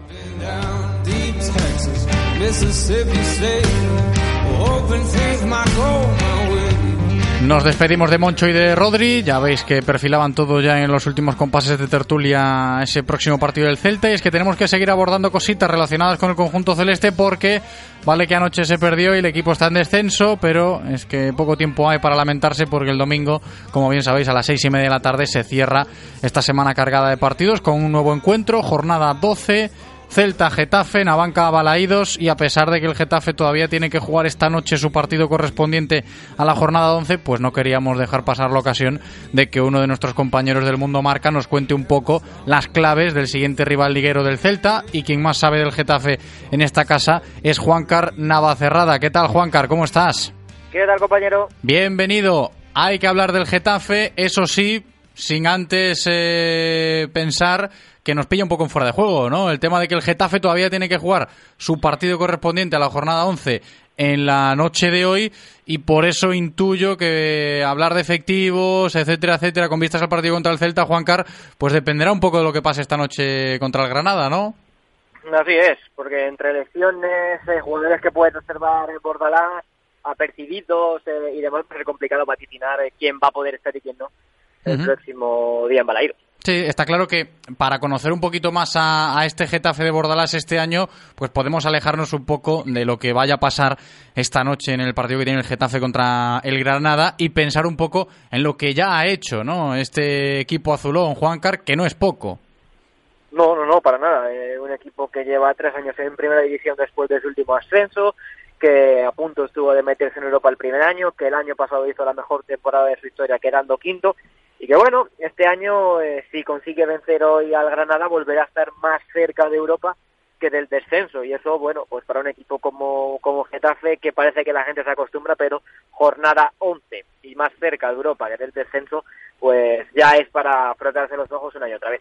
Juan Carlos, otra cosa que sí que podemos abordar a golpe de jueves y ya pensando en el partido del domingo en clave Celta, que es el próximo rival del conjunto Vigués, este Getafe, sí se puede hablar de lo que define a este equipo esta temporada de 19-20. No sé si ha cambiado mucho, tú que lo sigues más, evidentemente, al, al Getafe con respecto al Getafe el año pasado. ¿Tú qué dirías? Eh, bueno, lo he comentado en alguna contratación otras veces. Eh, me preguntaban hace poco por, por las debilidades y fortalezas de este Getafe y yo creo que, que hablar de fortalezas y debilidades es hablar prácticamente este año de lo mismo. Y es que todos conocemos los equipos de Bordalás, que son equipos férreos, que son equipos sólidos, los que, bueno, todo el mundo ataca y todo el mundo defiende, pero a su vez este año, ocasión que en el Getafe, ocasión que va dentro. Por lo tanto, eh, quizás lo que define un poquito al Getafe es algo a lo que no estamos acostumbrados, ya no solo en el Getafe, sino en los equipos de Bordalás, y esa que está encajando en prácticamente todos los partidos. Tan solo no ha encajado en una liga, que fue contra el Leganés, y en los demás eh, mínimo un gol. Por lo tanto, está siendo uno de los principales eh, puntos negros del Getafe, que por ejemplo es el equipo más efectivo eh, de la categoría, el segundo más efectivo de toda Europa, que en ataque está funcionando muy bien. Pero como digo, en defensa le hace muy pocas ocasiones, de hecho me atrevería a decir que menos ocasiones que el año pasado, donde dejó su portería hace bastante tres ocasiones, pero eh, ocasión que va, como digo, ocasión que, va dentro. ¿Y crees, Juancar, que aquí la gente en Vigo estos días antes del partido puede utilizar de veras ese argumento de decir, bueno, viene un rival como el Getafe, que todo el mundo prácticamente lo conoce, como dices, no ha cambiado demasiado con respecto a la temporada pasada, pero algo ha cambiado sí, es que está jugando competición europea. ¿Se puede interpretar que el Getafe se plante el domingo en Abanca Balaídos pensando más en Europa que en este campeonato doméstico? ¿Cómo lo llevan esto? Bueno, eh, hay una cosa que está haciendo muy bien eh, José Bordalás y es que está haciendo como una unidad A y una unidad B eh, la unidad A está jugando en Liga y la unidad B está jugando en Europa. Por lo tanto, igual ese cansancio físico eh, no se está notando en exceso. Eh, por lo que digo, de hecho, el pasado, antes del parón de por selecciones, el Getafe jugó siete partidos en 21 días y de esos siete partidos consiguió vencer cuatro, empatar dos y tan solo perder frente al Fútbol Club Barcelona. Fíjate. Por lo tanto, los números, los números son muy buenos, pero como digo, ser un equipo para nada acostumbrado a jugar tres competiciones y a jugar en tres semanas. No, lo digo principalmente porque es cierto que la próxima semana, después del partido contra el Celta, el Getafe tiene que jugar Europa League el jueves que viene. Entonces, por eso un poco lo de pensar si, si va a ser clave este factor a la hora de plantear el encuentro contra el Celta. Sí, eh, a ver, clave ser seguro, pero, pero lo que está claro es que, por ejemplo, en portería Chichizola va a jugar en, en Europa, eh, en defensa Bruno va a jugar en Europa, en el medio del campo Timor y Fajir, eh, en ataque Ángel y Enrique Gallego, eh, lo tiene todo muy, muy, muy calculado Bordalás. Eh, de hecho, seguro que, que en su cuaderno tiene hasta los minutos que deberían jugar unos y otros para, para que no se acuse ese cansancio. Mm, Yo creo que sí, ¿no? Que podemos eh, contar con ello de cara a ese Celta Getafe del próximo domingo en la Banca Válidos a las seis y media de la tarde, a sabiendas, como hemos comentado con Juan Carora, de que el Geta tiene que jugar Europa League la próxima semana y no un partido fácil contra Basilea, ¿no? Además, no sé cómo estarán las aspiraciones europeas en el equipo, las expectativas, Juancar. Bueno, eh, después de los dos primeros eh, partidos en los que consiguió el Getafe vencer, ponerse líder de grupo, el otro día se perdió eh, quizás de manera injusta frente al Basilea en el Coliseo, lo que van a buscar es la reválida contra el conjunto suizo allí en el San Jacob Park y buscar eh, otra vez el liderato de grupo. Eh, a falta de tres partidos, siendo segundo, con las opciones intactas de pasar, está claro que el objetivo es seguir eh, disfrutando, es seguir viendo equipos europeos por el Coliseo eh, y seguir un poquito expandiendo la marca Getafe por el viejo continente. Además, no hay que olvidar, y bien lo sabéis vosotros, que empatar o vencer siempre te da un capital extra a las arcas de- del eh, Getafe en este caso. Y tanto, ¿eh? Buena temporada que está firmando el Getafe, próximo rival del Real Club Celta este domingo en Abanca Balaidos. Nos ha contado cómo está el conjunto azulón este año nuestro compañero Juan Carnava Cerrada. Muchas gracias, Juan Car, un abrazo.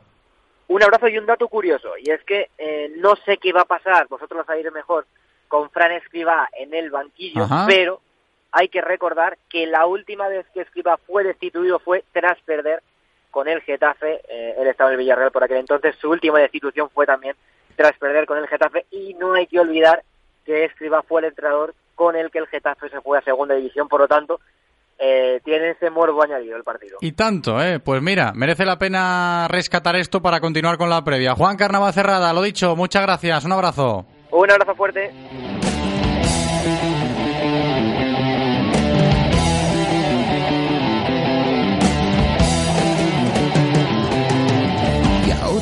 Hacemos la previa del partido del Celta con noticiascelta.com.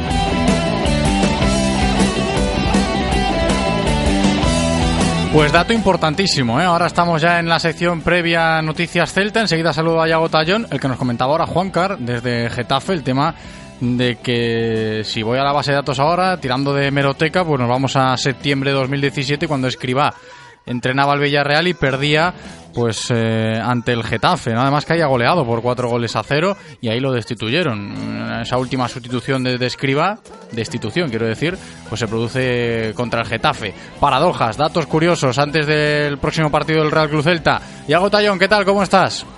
Pues, ¿cómo voy a estar, José? Eh, van pasando las jornadas y la decepción, eh, ayer la decepción mía que llevaba teniendo los últimos partidos ya se convirtió en cabreo, en enfado total. Y, ¿Estás enfadado? y a- sí, sí, ahora mismo no, no puedo sentirme de otra manera y creo que esto se comparte con la mayoría del, la mayor parte del celtismo, que estamos un poco cabreados, ¿no? Cantaban los del Benito Maya- eh, Villamarín ayer en, un- en una fase del, del encuentro cuando empatamos. eh, estamos hasta los, ¿no? Pues, pues en Balaídos también a lo mejor sería el momento de empezar a cantar un poco eso. Sí, a ver, el mosqueo es generalizado, incluso los propios jugadores ayer se les mostra, se les veía, ¿no? o se les escuchaba bastante mosqueados. Yo insisto, me consta y creo que hubo algo de bronca, ¿no? A- ayer en ese vestuario porque la manera de perder duele y, y Escribá lo intentaba justificar con que hemos sido superiores, etcétera, etcétera. Pero en fin, eso ya lo hemos comentado antes. Pensando en lo del domingo, Quiero que me comentes tú o que me valores qué te parece ese dato que antes Juan Carnava Cerrada nos decía, ¿no? Es curioso, se habla de que puede ser el domingo el último partido de Escribá al frente del Real Club Celta y la última destitución de Escribá como entrenador cuando por aquel entonces en 2017 entrenaba al Villarreal se produjo después de un partido contra el Getafe. Pues sí, la, la historia es cíclica, ¿no? Eh, al final eh, volvemos a repetir y vamos a repetir a lo mejor eh, ese mismo escenario. Eh, yo no soy de los que de los que quiero que pierda mi equipo jamás, eh, aunque suponga a lo mejor una buena un, un, un camino mejor al que estamos tomando, pero sí que, me da esa impresión que, además el Getafe para mí ya sabes que es un equipo que, que no lo quiero ver ni en pintura, sea en el Coliseum, sea en casa ya, ya hace tiempo que ni en casa lo quiero ver En el Coliseum ya sabemos lo que pasa siempre, pero, pero bueno, en Balaídos tenemos mejores estadísticas. Eh, aún así, no veo, veo al Getafe mucho más fuerte, veo al Celta eh, muy frágil, ya no solo en, la idea de juego y en, eh, en el físico que, y en el potencial que están monta- eh, mostrando los jugadores, sino también en lo mental. Estamos eh, psicológicamente muy mermados. Eh, jugadores que deberían estar pues dando ya un pico mucho mayor y, y poniéndole mucho más ganas, mucha más actitud, más, no sé, y todo eso no lo estamos viendo. Entonces, me, me cuesta pensar en una esa victoria que veía tan clara Escriba ayer, que el domingo sí vamos a tener una victoria, pues yo no la veo nada clara, sinceramente. Pero los lo ánimos, los, los ánimos, yo vuelvo a remitirme a esto que ya lo he dicho en más de una ocasión en el programa de hoy. Están como están. Y ya la situación es delicada. Evidentemente cuesta imaginar que el equipo mm, en tres días reaccione de una manera y pase por encima al Getafe el domingo. Cuesta imaginárselo. Evidentemente es lo que nos gustaría que pasase porque la situación es muy mala y el equipo está en descenso y hay que tener en cuenta cuando se hace la previa de este Celta Getafe el domingo lo que hay detrás. Vale que esto del fútbol hay que vivirlo día a día, que lo del partido a partido está más afincado que yo que sé en este mundillo. Pero es que el calendario no es que sea demasiado favorable si ves más allá del partido del domingo, ¿eh, Yago? Sí, pero eh, al final los puntos mm, va a haber que sacarlos donde sea y como sea. Y luego, bueno, eh, viendo cómo funcionamos o cómo hemos funcionado esta temporada, no te extrañe que vas al Camp Nou y ahí sí consigues empatar a lo mejor y no te esperabas ni siquiera ese punto. Pero, pero eh, insisto, el problema es ya, eh, ya hace dos, tres jornadas que lo tenemos y, y lo tenemos que solucionar ya. Yo, honestamente, he dejado de creer en el, en el proyecto de, de Fran Escribá. Creo que no, no es el entrenador adecuado para este equipo y, y me parece que el domingo eh, no, no va a encontrar esa victoria que está esperando y, por lo tanto, se tomará por fin ya esa decisión que eh, también le quiero quitar un poco de hierro al asunto. eh, sería aún a tiempo, a tiempo de hacer una temporada mejor si entra otro entrenador con otras ideas y las cosas van empiezan a, a funcionar un poco más.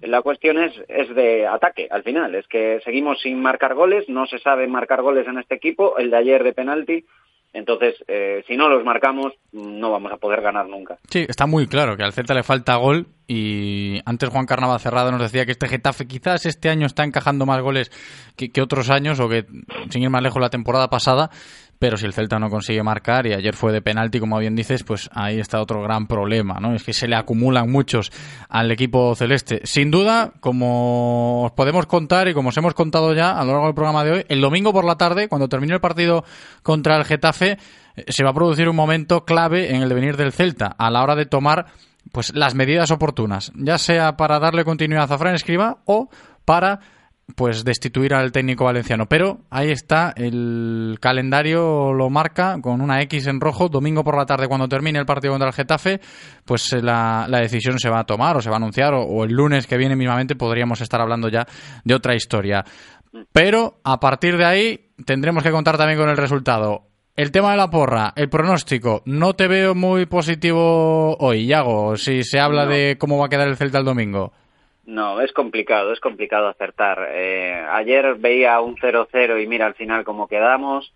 Eh, voy a decir 1-1, que tampoco nos va a servir de mucho, pero pero las pero pintan bastos. pintan 1-1 y escriba destituido. Sí, sí. sí, bueno, esa es tu sí, apuesta. claro. Esa es tu apuesta entonces.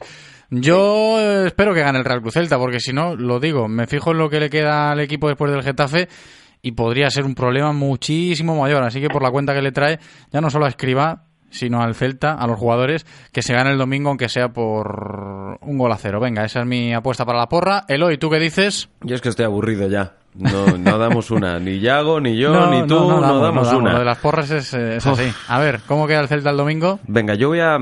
Es mi último voto de confianza para Escribá y para el equipo. A ver. Y creo que toda esa rabia acumulada va a salir el domingo y vamos a ganar 3-0 al Getafe. Venga, pues 3-0. Bueno, qué raro que nuestro técnico Eloy esté así de positivo, pero bueno. Es que 3-0. yo voy a... Cuando estáis todos negativos, a mí me gusta Sí, a ser ti te positivo. gusta ir a contracorriente, es lo que te pasa. Bueno, Yago, muchas gracias, como siempre, por aportar en la previa de cada partido del Real Cruz Celta, como siempre en la sección de noticiascelta.com. Yago Tallón, lo dicho, gracias, un abrazo. Gracias, chicos. Prometo ponerme a escribir un artículo esta tarde. Venga, dale duro ahí que te leemos, ¿eh? Noticiascelta.com, todo el mundo además. Hasta aquí la información diaria del Celta de la mano de Codere Apuestas y Grupo Comar. Si quieres apostar a tu equipo favorito, di Codere Apuestas. Si quieres tener cientos de mercados a tu disposición, di Codere Apuestas. Si quieres apostar online o en un local con tus amigos, di Codere Apuestas. Si quieres cobrar tu dinero al instante, di Codere Apuestas. Juega en un grande, apuesta en Codere. Juega con responsabilidad. Venga a nuestro espacio de apuestas Codere en Bingo Royal del Grupo Comar en Avenida García Barbón 3436. Radio Marca, el deporte que se vive. Radio Marca. ¿Qué ocurre cuando sabes de coches? Que todo el mundo te pregunta. ¿Qué taller de confianza recomiendo? ¿Cuál es el mejor sitio para comprar un seminuevo? ¿Dónde hay más ofertas en repuestos y revisiones? La respuesta es fácil. Rodosa. Los centros Renault Dacia de Vigo, Nigrán, Cangas y ahora también en Ponteareas. Confía en su profesionalidad, incluso si tu coche no es un Renault. Rodosa.com. ¿Me acompañas a comprar ropa? Tengo que renovar el armario. Vale, pero luego tú me acompañas a comprar un Ford Kuga, que tengo que renovar el garaje. En Ford es tiempo de renovarse. En octubre renovamos exposiciones. Corre y llévate una de las últimas unidades del Ford Kuga 2019 edición totalmente equipado. Ahora por 18.350 euros. Financiando con FF Bank hasta fin de mes. Condiciones en Ford.es. Visítanos en Galmotor, tu concesionario Ford en Vigo, Caldas, Pontevedra y Lalín. Todos los jueves a las 2 y cuarto en Radio Marca Vigo estamos al tanto de la actualidad del ciclismo gallego con Guillermo Janeiro y José Ribeiro. Entrevistas con los mejores ciclistas, repaso de las mejores competiciones y siempre de la mano de la Federación Gallega de Ciclismo.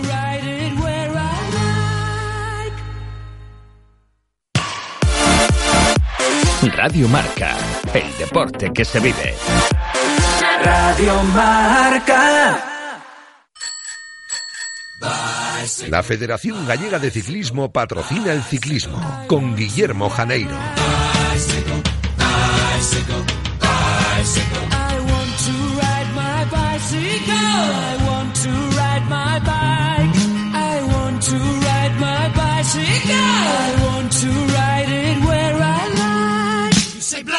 Dos y 16 minutos de la tarde, tiempo de bicis en directo Marca Vigo. Esto no cambia, es jueves, hay que hablar de ciclismo. Guillermo Genero ya está aquí conmigo. ¿Qué tal, Guillermo? ¿Cómo estás? A pesar de la lluvia, yo bien. ¿Y tú? Yo bien, también, a pesar de la lluvia. Me gusta que lo digas, no soy muy de lluvia yo, pero es que es lo que nos queda, ¿eh? Si es que este hoy es de una lluvia, calor, Nada más hace un además. poco, sí, sí, de bochorno, pero en fin. Hoy es ¿eh? el típico día fastidiado para la bici. Para la ¿eh? bici, sí. porque hay lluvia y calor. O sea, lo tienes Esto, todo. eh, ya verdad, es un, un poco complicado el tiempo como está, pero bueno, es, es lo que toca quizás, que dicen muchos. A ver, hace falta que llueva, sí, pero nos espera una semanita también con, con bastante lluvia para andar en bici algo engorroso en la ciudad. Insisto, eh, os recordamos que seguimos pendientes de la evolución del carril bici aquí en, en Vigo. Cuando tengamos más novedades aquí lo contaremos, pero hoy tenemos que seguir conociendo a protagonistas, Guillermo. Pues sí, porque ya veis que últimamente sacamos eh, grandes eh, deportistas que están eh, bueno, empezando a tener relevancia. Y la semana pasada, en, en- estamos en plena temporada de ciclocross, en las eh, pruebas, hubo dos pruebas del Open de España de ciclocross en el País Vasco, además, con lo que conlleva trasladarse. Y hubo un chico de la cantera del Coruso que ganó las dos pruebas y se ha puesto el líder del, del Open de España de ciclocross en la categoría cadete. Y por eso teníamos que hablar hoy con él, ¿eh? del Club Ciclista Corucho, Ricardo Buba, que ya está con nosotros, si no me equivoco. Ricardo, ¿qué tal? ¿Cómo estás? Hola, Ricardo. No está. Hola, Hola, ahora sí, ¿cómo estás? Bienvenido. bien, gracias por, por recibirme. Gracias a ti por prestarse, por supuesto. Gracias, nada, te lo has, te lo has ganado a pulso. Y tanto. Porque, porque, claro, no, es, es difícil llegar primer año, bueno, segundo año en la categoría cadete y ganar las dos pruebas. Yo no sé si contabas cuando emprendiste el viaje hacia Yodio y el Orrio, creo que fue, ¿no? Cuando, si- cuando emprendiste Sí, el sí. viaje, ¿te veías como opciones de, de ganar la, alguna, alguna de las dos pruebas? Bueno, la verdad, pensaba que podía quedar bien, pero ganar alguna y mucho menos ganar las dos ni, ni de broma, la verdad. Porque esto, todas esas, las cuentas las hacemos. Imagino que el año pasado corriste el Open de España en cadete, ¿no? Creo que quedaste quinto el año pasado. No, en el de Galicia. En el de Galicia. En la- eh, ¿Habías corrido en alguna del Open de España? Sí, sí. Sí, bueno, y, eh, habrás hecho tus cálculos, imagino. Habrás visto, bueno, este paso a Junior, este paso a Junior, este otro, los que quedan tal. Mm, Estoy ahí para a lo mejor, para, habrás calculado, habrás dicho, estoy ahí para hacer tercero, para hacer cuarto, pero claro, una cosa es hacer tercero o cuarto y otra cosa es ganar, ¿no? Claro, yo ya pe- pensaba que podía hacer podio, pero ganar, la verdad que fue una sorpresa. Y fueron victorias, tampoco. No, no quiero decir. No sé cómo no explicarlo. Fueron victorias ajustadas. Sí, sí, las, las dos carreras entramos al sprint y el domingo entramos un grupo de cinco, la verdad que... Que, eso tiene, tiene más mérito, si cabe, porque. No, no- no- claro, cuando uno se va solo, pues la carrera a veces se hace más fácil, pero me imagino que esa última vuelta en la que ves que sois cinco y dices, bueno, ¿cómo vamos a resolver esto? ¿Ataco le- lejos de meta? ¿Me lo guardo para el sprint? ¿Cómo, cómo, cómo lo planteaste?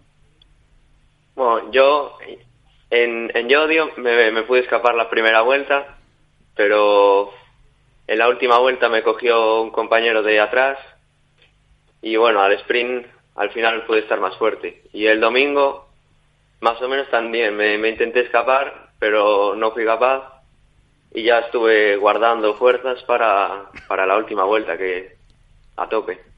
Y viste que me hace gracia que dice por el compañero, ¿eh? El compañero sería el, el rival, ¿no? Porque no era de tu equipo, seguramente.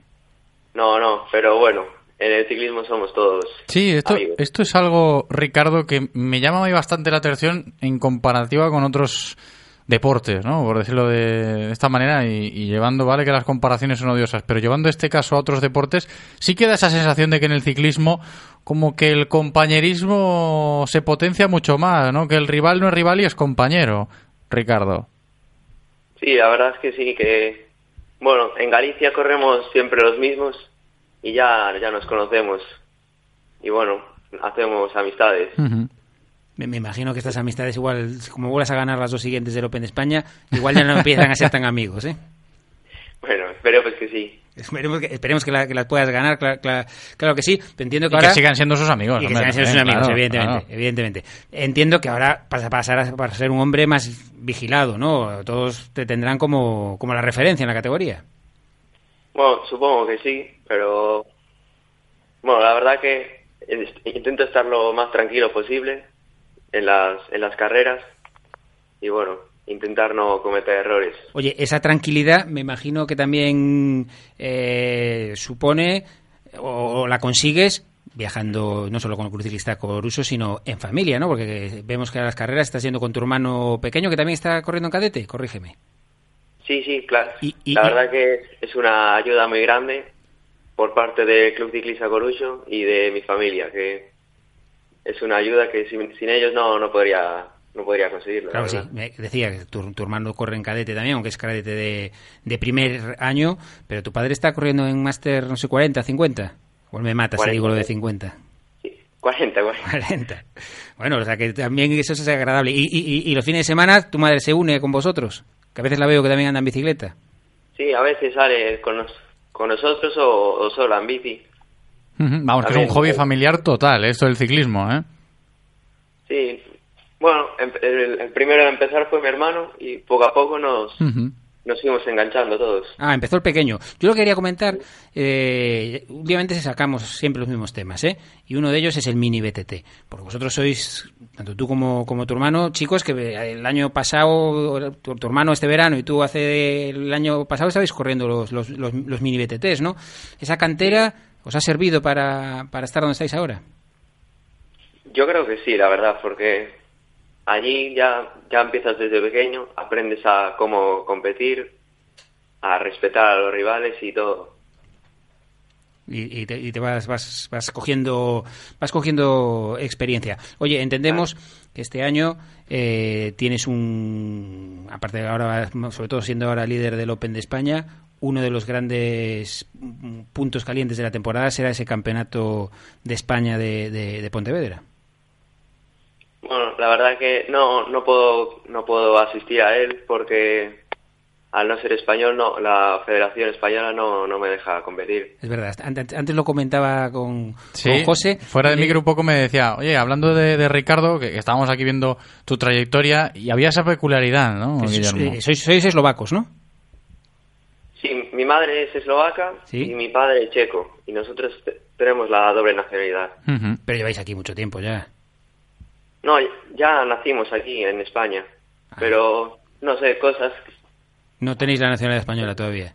cosas del destino que, no sé, nunca, cua- no...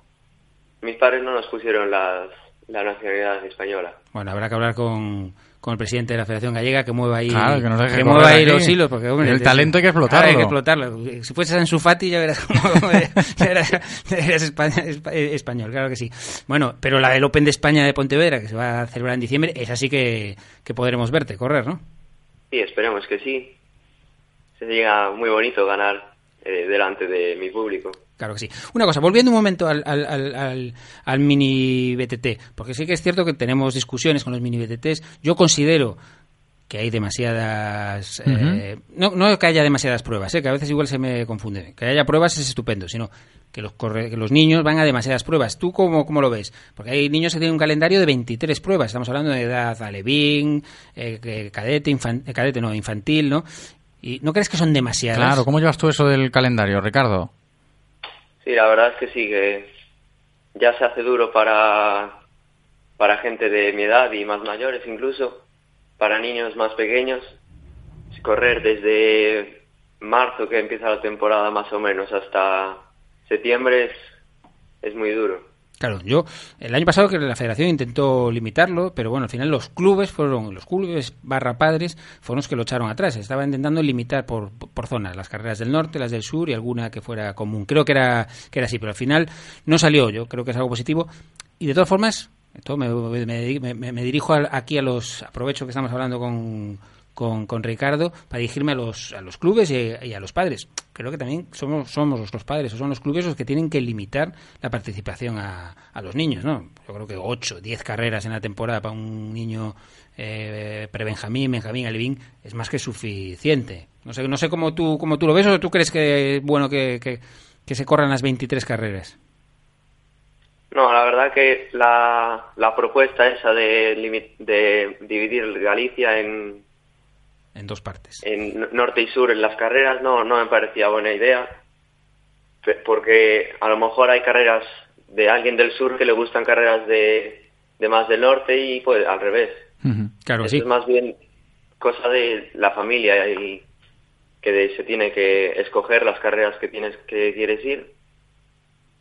Claro, porque yo soy partícipe de que por si no se puede dividir norte-sur, me parece que también, bueno, pues eh, tienes, tienes razón, hay gente que le gusta ir a las, a las del norte o a las que, que quiere, hay que dar libertad. Pero sí que a lo mejor mm, pues eh, poner un número máximo, oye, que el- ca- cada corredor solo puede hacer 10 pruebas en, en el año. No sé si esa propuesta te, te caja a ti más. Me gusta aquí la polémica, como podéis ver, ¿eh? No, yo creo que sí, que sería mejor. Bueno, el número que fuese.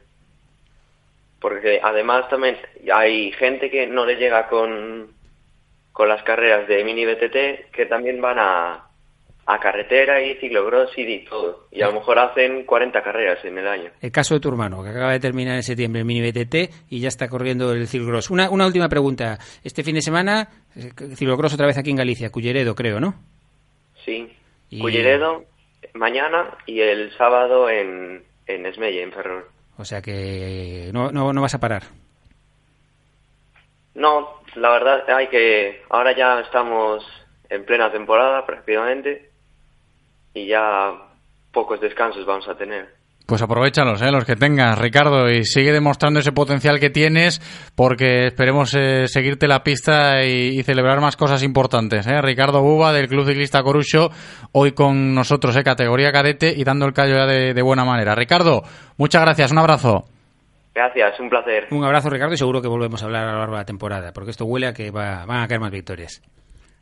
Esperemos. Que así sea. Ahí está Ricardo Buba, le damos las gracias a él y a Guillermo Janeiro, como siempre, por cumplir aquí cada semana con la sección semanal de ciclismo. Guillermo, muchas gracias, hasta la semana que viene. Gracias a vosotros.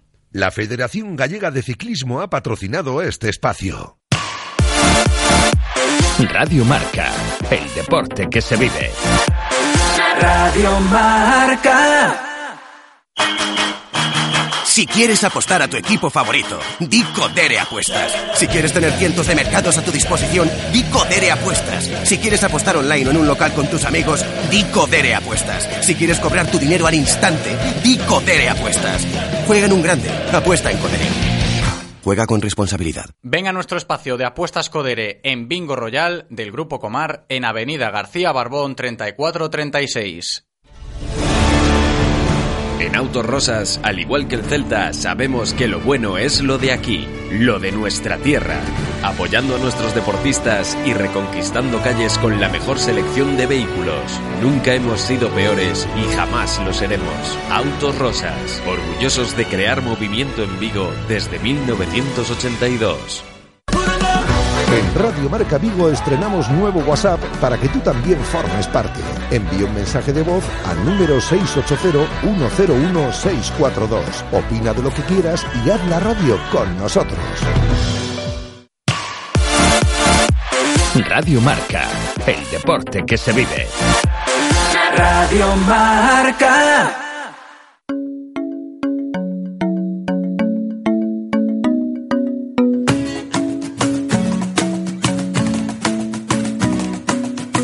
Isn't the best place to find a lover, so the bar is where I go. Me and my friends at the table doing shots, drinking fast, and then we talk slow. You come over and start up a conversation with just me, and trust me, I'll give it a chance. Yeah, take my hand, stop the man on the jukebox, and then we start to dance, and I'm singing like. Suena la sintonía de Territorio Codere, no os asustéis, ya sabéis que es jueves, pero estamos en vísperas de un fin de semana largo, mañana os lo vuelvo a recordar, festivo, no tendremos programa y por eso tenemos que abordar hoy todo el panorama de los partidazos que tenemos de cara a este nuevo fin de semana, las mejores cuotas y lo vamos a hacer hoy con nuestro técnico Eloy, se ha puesto en contacto con Javi Picón, nuestro representante de Codere Apuestas y Grupo Comar. Javi, pues, oye, ¿qué quieres que te diga? Los jueves está ocupado, nos ha mandado los deberes y ahí los tiene Eloy para abordar las mejores apuestas con vistas a este nuevo fin de semana. Eloy, ¿qué tal? ¿Cómo estás? Muy bien, para abordar y para bordar. Las dos Ojo. cosas nos valen. Has hablado con Javi, ¿no? Sí, ya sacó el cuarto árbitro la tablilla, cambio, entramos. Se retira Javi Picón, entra Eloy Pérez Machado, técnico que tiene ahí bien apuntadas las apuestas, las mejores cuotas y los buenos partidos. Como suele decir Javi, ¿no, Eloy? Tenemos partidazos de cara a este fin de semana, ¿no? Suena tópico. Suena tópico. Pero el bueno de tenemos partidazos, pero tenemos partidazos. Tenemos la parabólica de Picón Que sí. y una 100% gallega. Pues venga, vamos a empezar, como siempre, con la primera apuesta del día, de la mano de Codere Apuestas y Grupo Comar, con la de los nuestros, la 100% gallega. Vamos a repasar los partidos que tienen este próximo fin de semana, tanto el Celta como el Depor, como el Lugo. Así que, adelante, Eloy, vamos con ella. Vamos allá, Fuenlabrada Deportivo, empate o gana el Depor y marcan ambos. Correcto. Lugo, Rayo gana el Lugo. Y Celta, Getafe gana el Celta y más uno con cinco goles. Estupendo, esta es simple, yo creo que bastante asequible, asequible y factible. ¿Qué tenemos que jugar? ¿Qué te ha dicho Javi que le pongamos? Le ponemos 3 euros. Venga. Y tenemos un premio de 95. Pues venga, 95 euros a ganar, 3 a jugar. Nos damos cuenta de que tan solo son tres partiditos con pues variables muy simples y las cuotas muy pero que muy interesantes. Vamos a repasar esta 100% gallega. Eloy, papel y boli, lo repasamos. Pues venga, vamos allá. Fuenlabrada Deportivo, empate o gana Deportivo y marcan ambos. Lugo Rayo gana el Lugo y Celta Getafe gana el Celta y más uno con cinco goles. Estupendo. Y esto nos sirve para hilar también con la parabólica. Ya sabéis que aquí tenemos siempre prepara- preparado el menú para conocer todos los partidos de carácter internacional que tenemos los fines de semana y no va a ser menos. En el día de hoy, yo creo, Eloy, que te ha puesto un menú bastante interesante, Javi, ¿no? En esa parabólica de picón, la apuesta combinada de carácter internacional, cuanto menos interesantes, ¿eh? Los partidos que tienes por ahí. Interesante, además me he metido a su querido Mónaco por aquí. Sí. ¿no? También. Sí, sí, sí, o sea, Bueno, toca es- bastantes es- ligas, Es picón como totalmente. Esta es picón totalmente. Sí, fijaos que vamos a tener nuevamente un, un fin de semana con encuentros muy interesantes y eso que venimos de una semana cargada de partidos, ya sea de Copa de la Liga Inglesa, de Liga entre semana, etcétera, etcétera. No para ¿eh? el mundo de- del fútbol, con partidazos en esta segunda apuesta del día, de la mano, ya lo sabéis, como siempre, de Codere Apuestas y Grupo Comar. El hoy vamos con esta parabólica de picón, la combinada del día de hoy. Venga, vamos allá. Celta Getafe gana el Celta. Sevilla Atlético de Madrid. Empate. Correcto. Everton Tottenham. Gana el Tottenham y marcan ambos. Milan Lazio. gana el Milan y marcan ambos, San Etienne Mónaco gana el Mónaco y Dortmund Wolfsburgo gana el Dortmund y marcan ambos. Perfecto, ¿eh? pues ya veis, partidos de Alemania, partidos de Inglaterra, partidos de Italia, de la Liga Española por supuesto también. Nos queda por conocer el hoy ¿Qué hay que jugar para rascarle algo de dinerillo a esta combinada? Por conocer lo importante, claro. A ver. Pues estamos un euro. ¿Uno solo? Sí. Venga. Mira, te gusta, cuatro cifras. 1.500 euros. Pues 1.500 eurazos que nos podemos llevar jugando tan solo uno en el Un día de hoy, para los partidos de, de este fin de semana. Si nos sale esto, vamos a repasarlo porque hay que tenerlo en cuenta. El premio es cuanto menos suculento. Eloy, Voy despacito como- y con buena letra. Como dices tú, papel y boli. Venga. Porque por un euro podéis llevaros 1.500 eurazos. Atentos. Celta Getafe. Gana el Celta. Sevilla Atlético de Madrid. Empate. Everton Tottenham. Gana el Tottenham y marcan ambos. Milan Lazio gana el Milan y marcan ambos. San Etienne Mónaco gana el Mónaco. Y Dortmund Wolfsburgo gana el Dortmund y marcan ambos. Estupendo, un euro a jugar, 1.500 euros a ganar, saboreándolo ya, y que se ponen los dientes largos a golpe de jueves, que parece viernes, ¿eh? como me gusta decir a mí. Eloy, muchísimas gracias, ¿eh? dile a Javi que los deberes están hechos. Sí, luego le paso la grabación y que me dé el aprobado él. ¿vale? Seguramente, hombre, seguramente. Y a vosotros os digo que, como siempre, antes de cerrar nuestro territorio Codere, pues eh, podéis ganar premios. ¿eh? Si nos enviáis una foto con la apuesta que realicéis a nuestro WhatsApp, que es el 680-101-642. Y también os tengo que recordar que hay que apostar siempre, siempre, siempre con responsabilidad y siendo mayores de 18 años. Every discovery something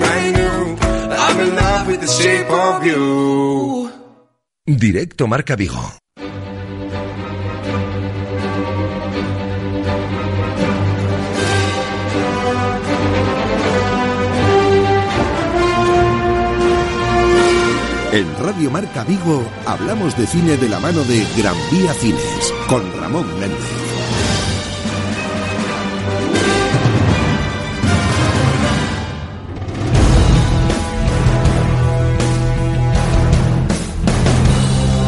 Ya sé que es jueves, pero mañana viernes no hay programa, es festivo y no queríamos dejar pasar por alto la oportunidad de hablar de cine siempre, cada semana aquí, gracias al Centro Comercial Gran Vía de Vigo, gracias a Ramón Méndez y gracias a vosotros que os gusta tanto también esta sección, por eso de que os podéis llevar entraditas dobles, ¿eh? y ir al cine gratis gracias al Gran Vía y a Radio Marca. Así que líneas abiertas nuevamente. Si quieres una de las tres entradas dobles que estamos regalando en el día de hoy, llama ya al 986-436838, 986-436838 o al 986-4366.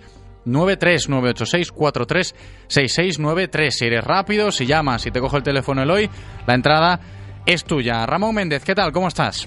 Pues aquí seguimos enlatados. Enlatados seguimos. que llevamos aquí, ya en tiempo real llevamos casi una hora hablando de cine. O sea, me Maravilloso. Estoy, me estoy pisando esto, Ribeiro. Vamos a tener que hacer programas de una hora, de verdad. Nueva sección grabada que tenemos hoy, viernes 31. Insisto, esto está grabado ya Sí, sí. desde hace desde hace unos días. Y a ver si este fin de semana ya me voy pudiendo escapar a un poquito al cine.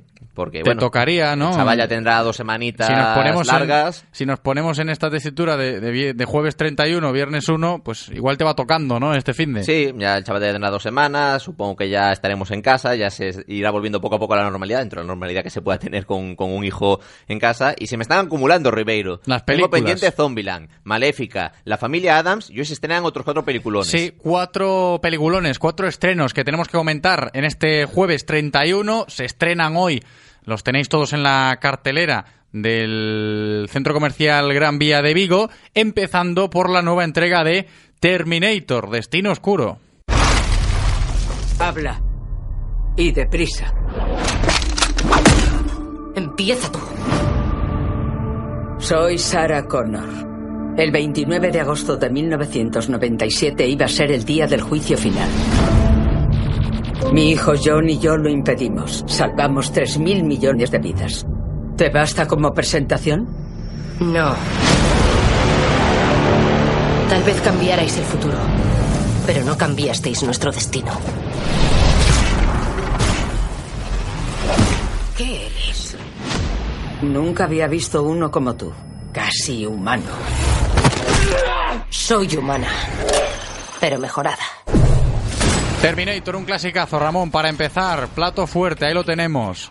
Pues sí, y yo diría que posiblemente sea de mis franquicias favoritas. Una, yo creo que Terminator 2 en nuestra época nos marcó a todos los que teníamos eh, ya una, edad adolescente o prepuber por aquel entonces. Y, y claro, estamos hablando de una- también de una de las franquicias más importantes, más taquilleras, más famosas de, de la industria cinematográfica de todos los tiempos y desde luego una de las que son clave en la cultura popular. ¿Y a dónde quiero llegar con esto? Pues que Terminator 1 y Terminator 2 son historia del cine, pero después estuvo Terminator 3, que bueno, hay gente a la que le gusta, hay gente que ya reniega un poco de ella. Estuvo Terminator Salvation, que en realidad fue una película que se hizo única exclusivamente para blanquear dinero, porque la empresa eh, Alcyon, la, la empresa que hizo Terminator Salvation, se fundó, creó Terminator Salvation y cerró al instante, nada más estrenarse la película. Eh, con lo cual el resultado también eh, no terminó de dejar contentos a todo el mundo, también tenía sus lagunas y empezaba a crear paradojas temporales. Hubo una temporadita sin, sin películas de Terminator, pero en 2015 ya tuvimos em, Terminator Genesis, que ya fue una peli que dejó bastante descontento a mucho a gran parte del público. Y esto nos lleva ahora a una sexta película. ¿Qué pasa? ¿Cuál es el truco? Que esta sexta película no gira en torno a las tres últimas, sino que continúa directamente Terminator 2. O sea que esa Terminator 3, esa Terminator Salvation y esa Terminator Genesis, que son los claramente los eslabones débiles de la cadena y que no a todo el mundo le gustan y que parecía que la franquicia daba coletazos de agotamiento, se eliminan, se borran y tenemos eh, este destino oscuro que continúa exactamente donde James Cameron, el director de las dos primeras, quería que continuase la historia. Entonces esta es realmente la Terminator 3 que todos soñábamos y esto lo, lo hablo a dos semanas vista y esperando que salga bien la película, pero de verdad que tengo, tengo fe. Hay un detalle que me gusta o que me da esperanza de esta película, en primera instancia eso, el regreso de James Cameron, que le habían arrebatado los derechos y por fin lo recupera, con lo cual puede llevar otra vez la franquicia por donde él quería. Y en segunda instancia, el regreso de Linda Hamilton, la Sarah Connor original de las dos primeras películas, que no quiso participar en ninguna de las otras tres porque no le gustaba el guion, no creía en esos proyectos. Y ahora ha decidido volver, con lo cual eso quiere transmitir claro. que en este proyecto sí cree. Muy significativo. A mí me, me parece que son señales eh, interesantes de que esta película puede ser un poco la Terminator que, voy a decirlo así directamente, que nos merecemos. Pues oye, pedazo estreno, ¿eh? En el día de hoy, jueves 31, Terminator, Destino Oscuro, ya lo Y tenéis espera, en el cine. Destacar también, obviamente, que es destacado Linda Hamilton, pero obviamente Lo también está Arnold Schwarzenegger. Hombre, claro. Y aparte, pues también Natalia Reyes, Mackenzie Davis, Gabriel Luna, de Diego Boneta. Hay un reparto interesante. Y, y bueno, eso, ganazas de verla. Y bueno, de argumento que vamos a decir. Lo justo porque es mejor verla. Si Hombre, yo siempre, claro. en estas películas son por encima con viajes en el tiempo y todo esto, yo creo que cuanto menos os liemos mejor.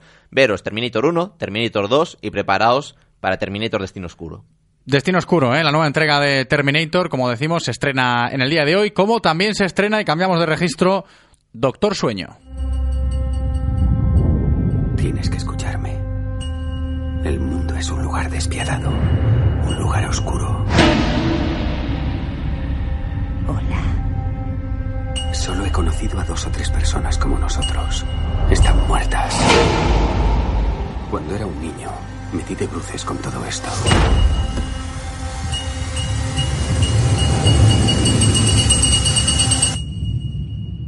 No sé si son poderes.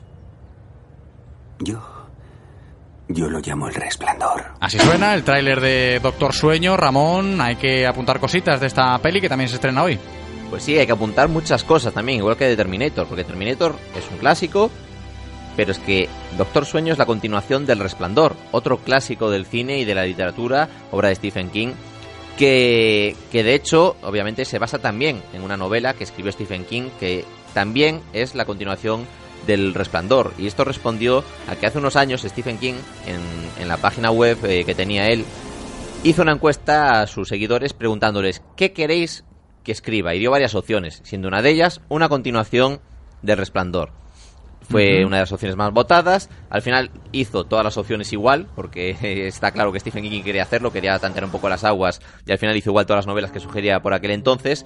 Pero una de ellas fue Doctor Sueño, y, y nos lleva muchos años después, eh, con un eh, Danny Torrance, el niño de la primera película, que ya es mayor. ¿Y qué pasa? Que está traumatizado por todos los acontecimientos eh, originales y tiene problemas de ira, de alcoholismo. Un poco está sufriendo los mismos problemas que tenía ya su padre, Jack Torrance, en la, la novela y en la película original. Pero si recordáis, eh, Danny Torrance era el niño que tenía el resplandor, era el niño que tenía ese poder especial psíquico con el que podía contactar con otra gente que tuviese esa sensibilidad, etcétera, etcétera. Y resulta que vuelve a aparecérsele ese, esa habilidad especial, vuelve a manifestarse y contacta con una niña eh, que básicamente le dice que expresa de un grupo de viajeros que se dedican a alimentarse de niños con el don del resplandor. O sea, mira el giro que estamos dando aquí. Ya no tiene nada que ver, obviamente, con la con el, el resort maldito de, de la primera película, sino que ya gira más en torno al resplandor en sí mismo. Es algo que no es que Dani sea especial, o sea, es especial lógicamente, pero no es el único. Hay muchos niños que tienen el resplandor y hay una especie de, de grupo que se dedica a alimentarse de esos niños con esa sensibilidad especial. No sé si porque por algo ritual, no sé, eh, bueno. Es, bueno, sí lo sé, porque me leí la novela, pero no quería desvelarlo, quería decir. Eh, bueno, y a ver qué tal sale, porque obviamente tiene una presión doble. Primera instancia, ¿va a ser fiel a la novela o va a ser fiel a la película original? Porque la película original de, de Stanley Kubrick cambiaba mucho la novela y hay cosas, puntualizaciones concretas de, de la historia que cambian tanto que pueden afectar al desarrollo de esta película. Entonces, saber por dónde tira. Respetará el la película, respetará más la novela, intentará un híbrido para contentar a, a las dos masas de fans, quienes hayan visto la película y no hayan leído la novela, quienes hayan leído la novela. Eh, a ver cómo lo enfocan, tengo ganas de verlo. Pero de todas maneras, bueno, con el repartazo que tenemos también, con Iwan McGregor en el papel de Danny Torrance y Rebecca Ferguson, Zach McClamon, o sea, hay también repartazo impo- importante y yo creo que puede ser una de las sorpresas del cine de terror de este, de este final de año. Y tanto, ¿eh? Y tanto, con lo que nos has contado hoy sobre Doctor Sueño, otro de los platos fuertes que tenemos en este jueves 31 en la cartelera si hablamos de estrenos. ¿Más estrenos en este sentido? La trinchera infinita. Estás diciendo que ha hecho cosas horribles. Hecho daño nunca a nadie como para estar en una lista. Tú nos conoces. Tú podrías decir que, que ha sido una equivocación y que... Cometió él cuando se puso a quemar lo que no debía, ¿no? Prométeme que no vas a salir si yo no estoy aquí. Yo lo que estoy es harto. Porque si tengo que protegerlo a usted, lo mínimo que me merezco es saber quién es y qué es lo que ha hecho. No estás ni como hombre, ni como padre, ni como marido, ni como nadie. Yo sola. Lleváis toda la vida metiéndome miedo y yo no puedo más. Muy valiente, Guiño. Hasta para no haberte quitado la vida has sido valiente. Fue idea tuya que me metiera ahí. Ahí estábamos escuchando el tráiler de la trinchera infinita, tercer estreno que comentamos hoy, Ramón. Pues sí, que al final me emocioné tanto hablando de las dos anteriores, que es que son dos clásicos importantes que había Sí, que contextualizar un poco, que, que estamos siendo un poco injustos con estas películas que vamos a hablar un poco más rápido realmente. Pero bueno, La Trinchera Infinita, la película española de esta semana, que tenemos, bueno, Antonio de la Torre, Belén Cuesta, José Manuel Poga, eh, bueno, también repartazo importante, y esta nos lleva otra vez a la guerra civil. Que yo veo que, que el cine se, se obsesiona un poco con, con la guerra civil. Sí, muchas películas. ¿eh? Hay, hay muchas películas de, de la guerra civil. Y en este caso, pues básicamente nos presenta a una pareja que se acaba de casar hace unos pocos meses, pero estalla la guerra civil y él pues está en peligro. Su vida empieza a correr peligro porque, claro, pues se ha llamado a filas, etcétera, etcétera. Entonces su mujer decide eh, cavar en su propia casa una zanja, una- un agujero, básicamente la trinchera la que se le da que le da título a la película y esconderse ahí, de tal modo que acaba siendo un encierro que se prolonga durante más de 30 años. Y a partir de aquí, pues a ver cómo, cómo se enfoca la película. Puede ser eh, más ficticia centrada en los personajes o que nos deje más eh, detalles de, de- de- de acontecimientos reales de la guerra civil. Bueno, pues ahí tenemos otra peli que se estrena hoy, hablando de la guerra civil, en este caso cine español también presente en el día de hoy. Y por último, ya para cerrar la sección hoy, tenemos que hablar del cuarto estreno de este jueves 31. Hablamos de La oveja Sean, la película Gran Hagedón.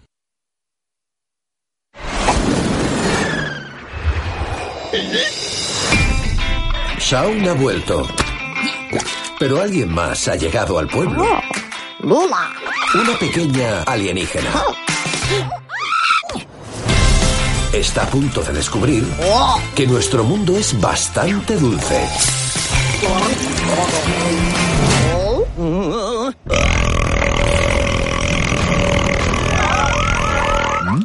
Ahí está, Ramón. ¿Qué podemos decir de este último estreno para hoy? Pues mira, hoy es un, un viernes jueves sí. de, de, los que me gustan a mí, que hay un poco para todos. Tenemos acción, tenemos terror, tenemos drama histórico y ahora tenemos película de animación para los más pequeños. Que básicamente, pues eso, eh, la oveja Son, que es un personaje también muy querido por, por los más pequeños de la, de la familia, que mm, resulta que a su granja llegan unos alienígenas. Entonces ellos están haciendo de las suyas, tal y cual, y eh, se encuentran un, un, adorable extraterrestre que tiene unos poderes asombrosos y que se queda en la Tierra abandonada por sus compañeros. Los compañeros se van, pero la alienígena se queda aquí. Y, como siempre que hay un alienígena en, la Tierra, pues una organización, lo que decíamos hace, iba a decir la semana pasada, pero hace un mes realmente, mm, las corporaciones estas siempre tienen algo, algo, siempre traman algo malo, entonces quieren hacerse con la alienígena para investigarla, para investigar sus poderes, para intentar utilizarla, etcétera, etcétera. Y ahí son, ve, eh, por un lado, la posibilidad de pasárselo en grande y por otro lado la posibilidad de ayudar a su nueva amiga. Entonces Ujú. la intentará ayudar a huir de esta organización siniestra. Bueno, pues película también para los más pequeños que se estrena hoy con la oveja Son. Y aquí lo dejamos en este jueves 31 a disfrutar del cine este fin de semana largo. ¿eh? Ramón, ha sido un placer como siempre. Un abrazo, gracias. Hasta la próxima, que esperemos que ya no sea enlatada. Radio Marca, el deporte que se vive. Radio Marca. ¿Y eso? ¿Lo has visto? ¡Wow! Mira esas líneas. ¿Y las llantas? ¡Vaya diseño! ¿Es el nuevo Nissan Qashqai Q-Line? El crossover líder del mercado ahora con un diseño exclusivo perfectamente diseñado. Nuevo Nissan Qashqai Q-Line. Descúbrelo ya en tu concesionario. Nissan Innovation That Excites. Rofer Vigo, carretera de Madrid 210 en Vigo, Pontevedra. Ya sabemos que el que tengas un enganche de remolque es la envidia de todo el mundo. Para ello tienes que ir a un taller, que te lo coloquen, que te cobren la instalación y luego llevarlo a la ITV, hacer todo el papeleo, homologarlo. Menos con nosotros.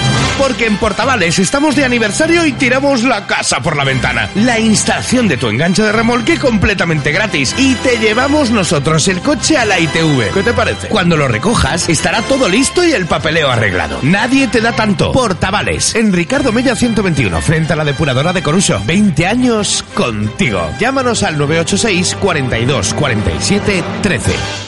Descarga ya la app de Radio Marca Vigo. Las últimas noticias del Celta, interacciones con los colaboradores, radio online, podcast del programa y mucho más. Para Android e iOS. Llévate la radio que hace afición a todas partes. Radio Marca, el deporte que se vive. Radio Marca. Marca Motor Vigo. Con Raúl Rodríguez.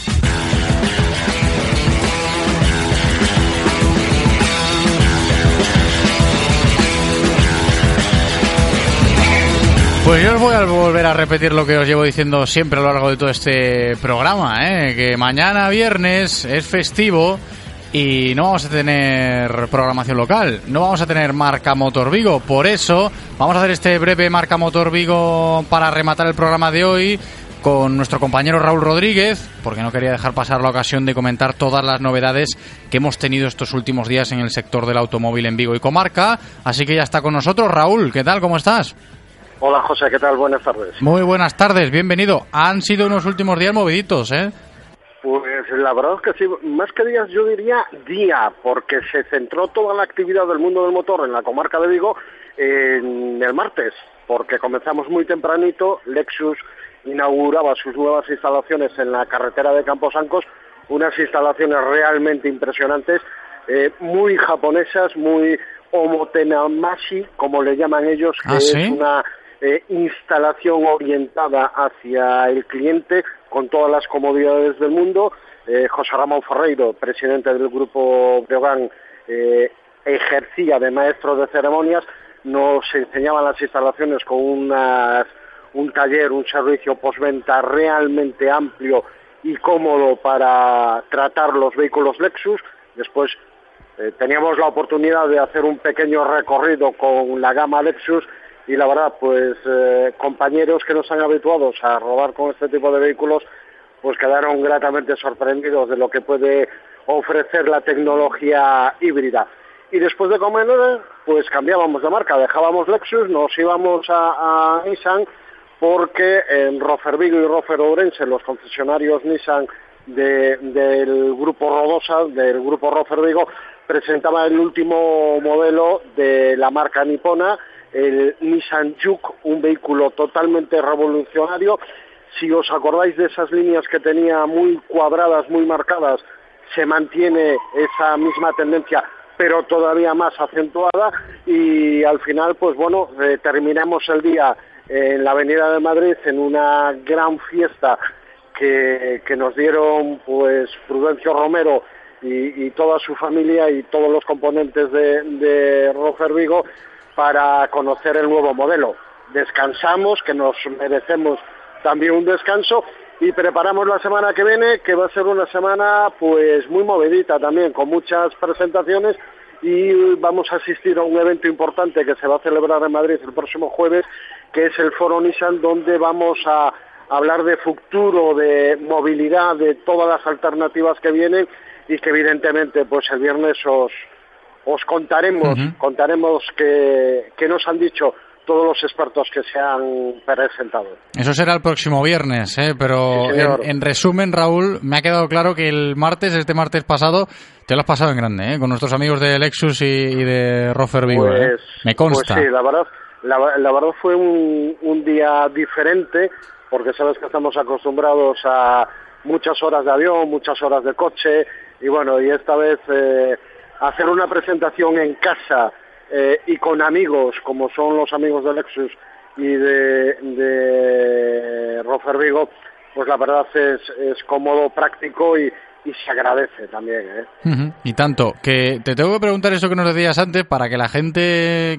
que evidentemente le gusta un poco este sector, que sigue las marcas, y hablando de Lexus, el otro día nuestro director Andrés Vidal estuvo por allí el, el pasado martes, no me ha sabido explicar muy bien lo de la reestructuración al estilo japonés que nos has contado, me parece muy interesante. ¿Cómo te ha parecido eso? ¿Cómo lo describirías? Que la gente se haga un poco la idea. Eh, tu casa, el salón de tu casa. La O sea, que el nuevo concesionario de Lexus de es como el salón de nuestras casas. Ni más ni menos, porque, pues bueno, eh, la rueda de prensa se dio en unos, eh, vamos a decir, muy confortables sofás, donde alguno pues casi moqueaba en medio de la rueda de prensa. Eh, después el cliente tiene, pues si quiere beber algo, tiene bebida, tiene grandes eh, monitores donde están constantemente reflejándose eh, vídeos.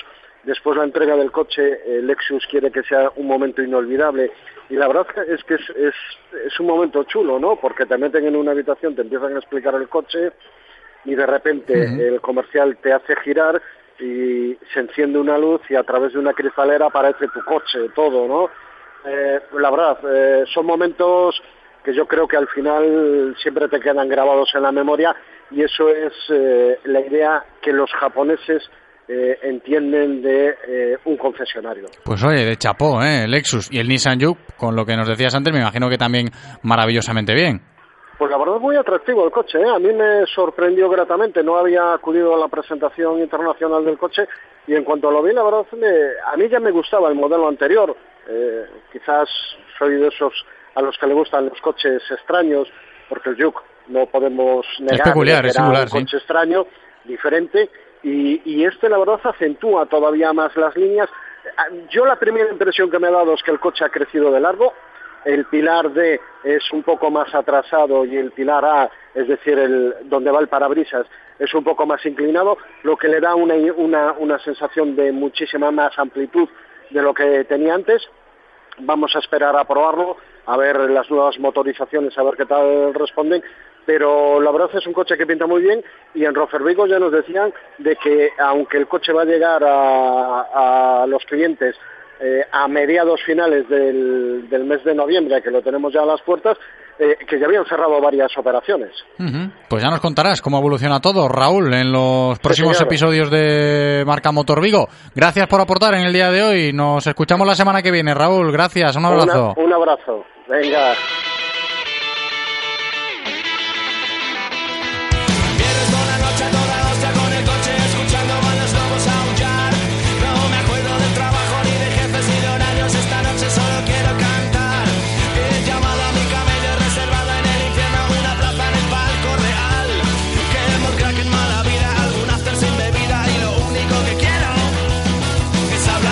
Música de viernes que suena para despedir este directo Marca Vigo a golpe de jueves, que como ya sabéis, pues sabe un poquito a viernes, a la vuelta de la esquina tenemos un fin de semana largo, solo me queda, antes de despedirnos, darle las gracias a Eloy, nuestro técnico, por cumplir de maravilla en cabina y las gracias también a todos vosotros por estar como siempre al otro lado escuchándonos. Me voy a despedir hasta el domingo, que os contamos en marcador ese Celta Getafe. Buen fin de semana, buen puente, chao.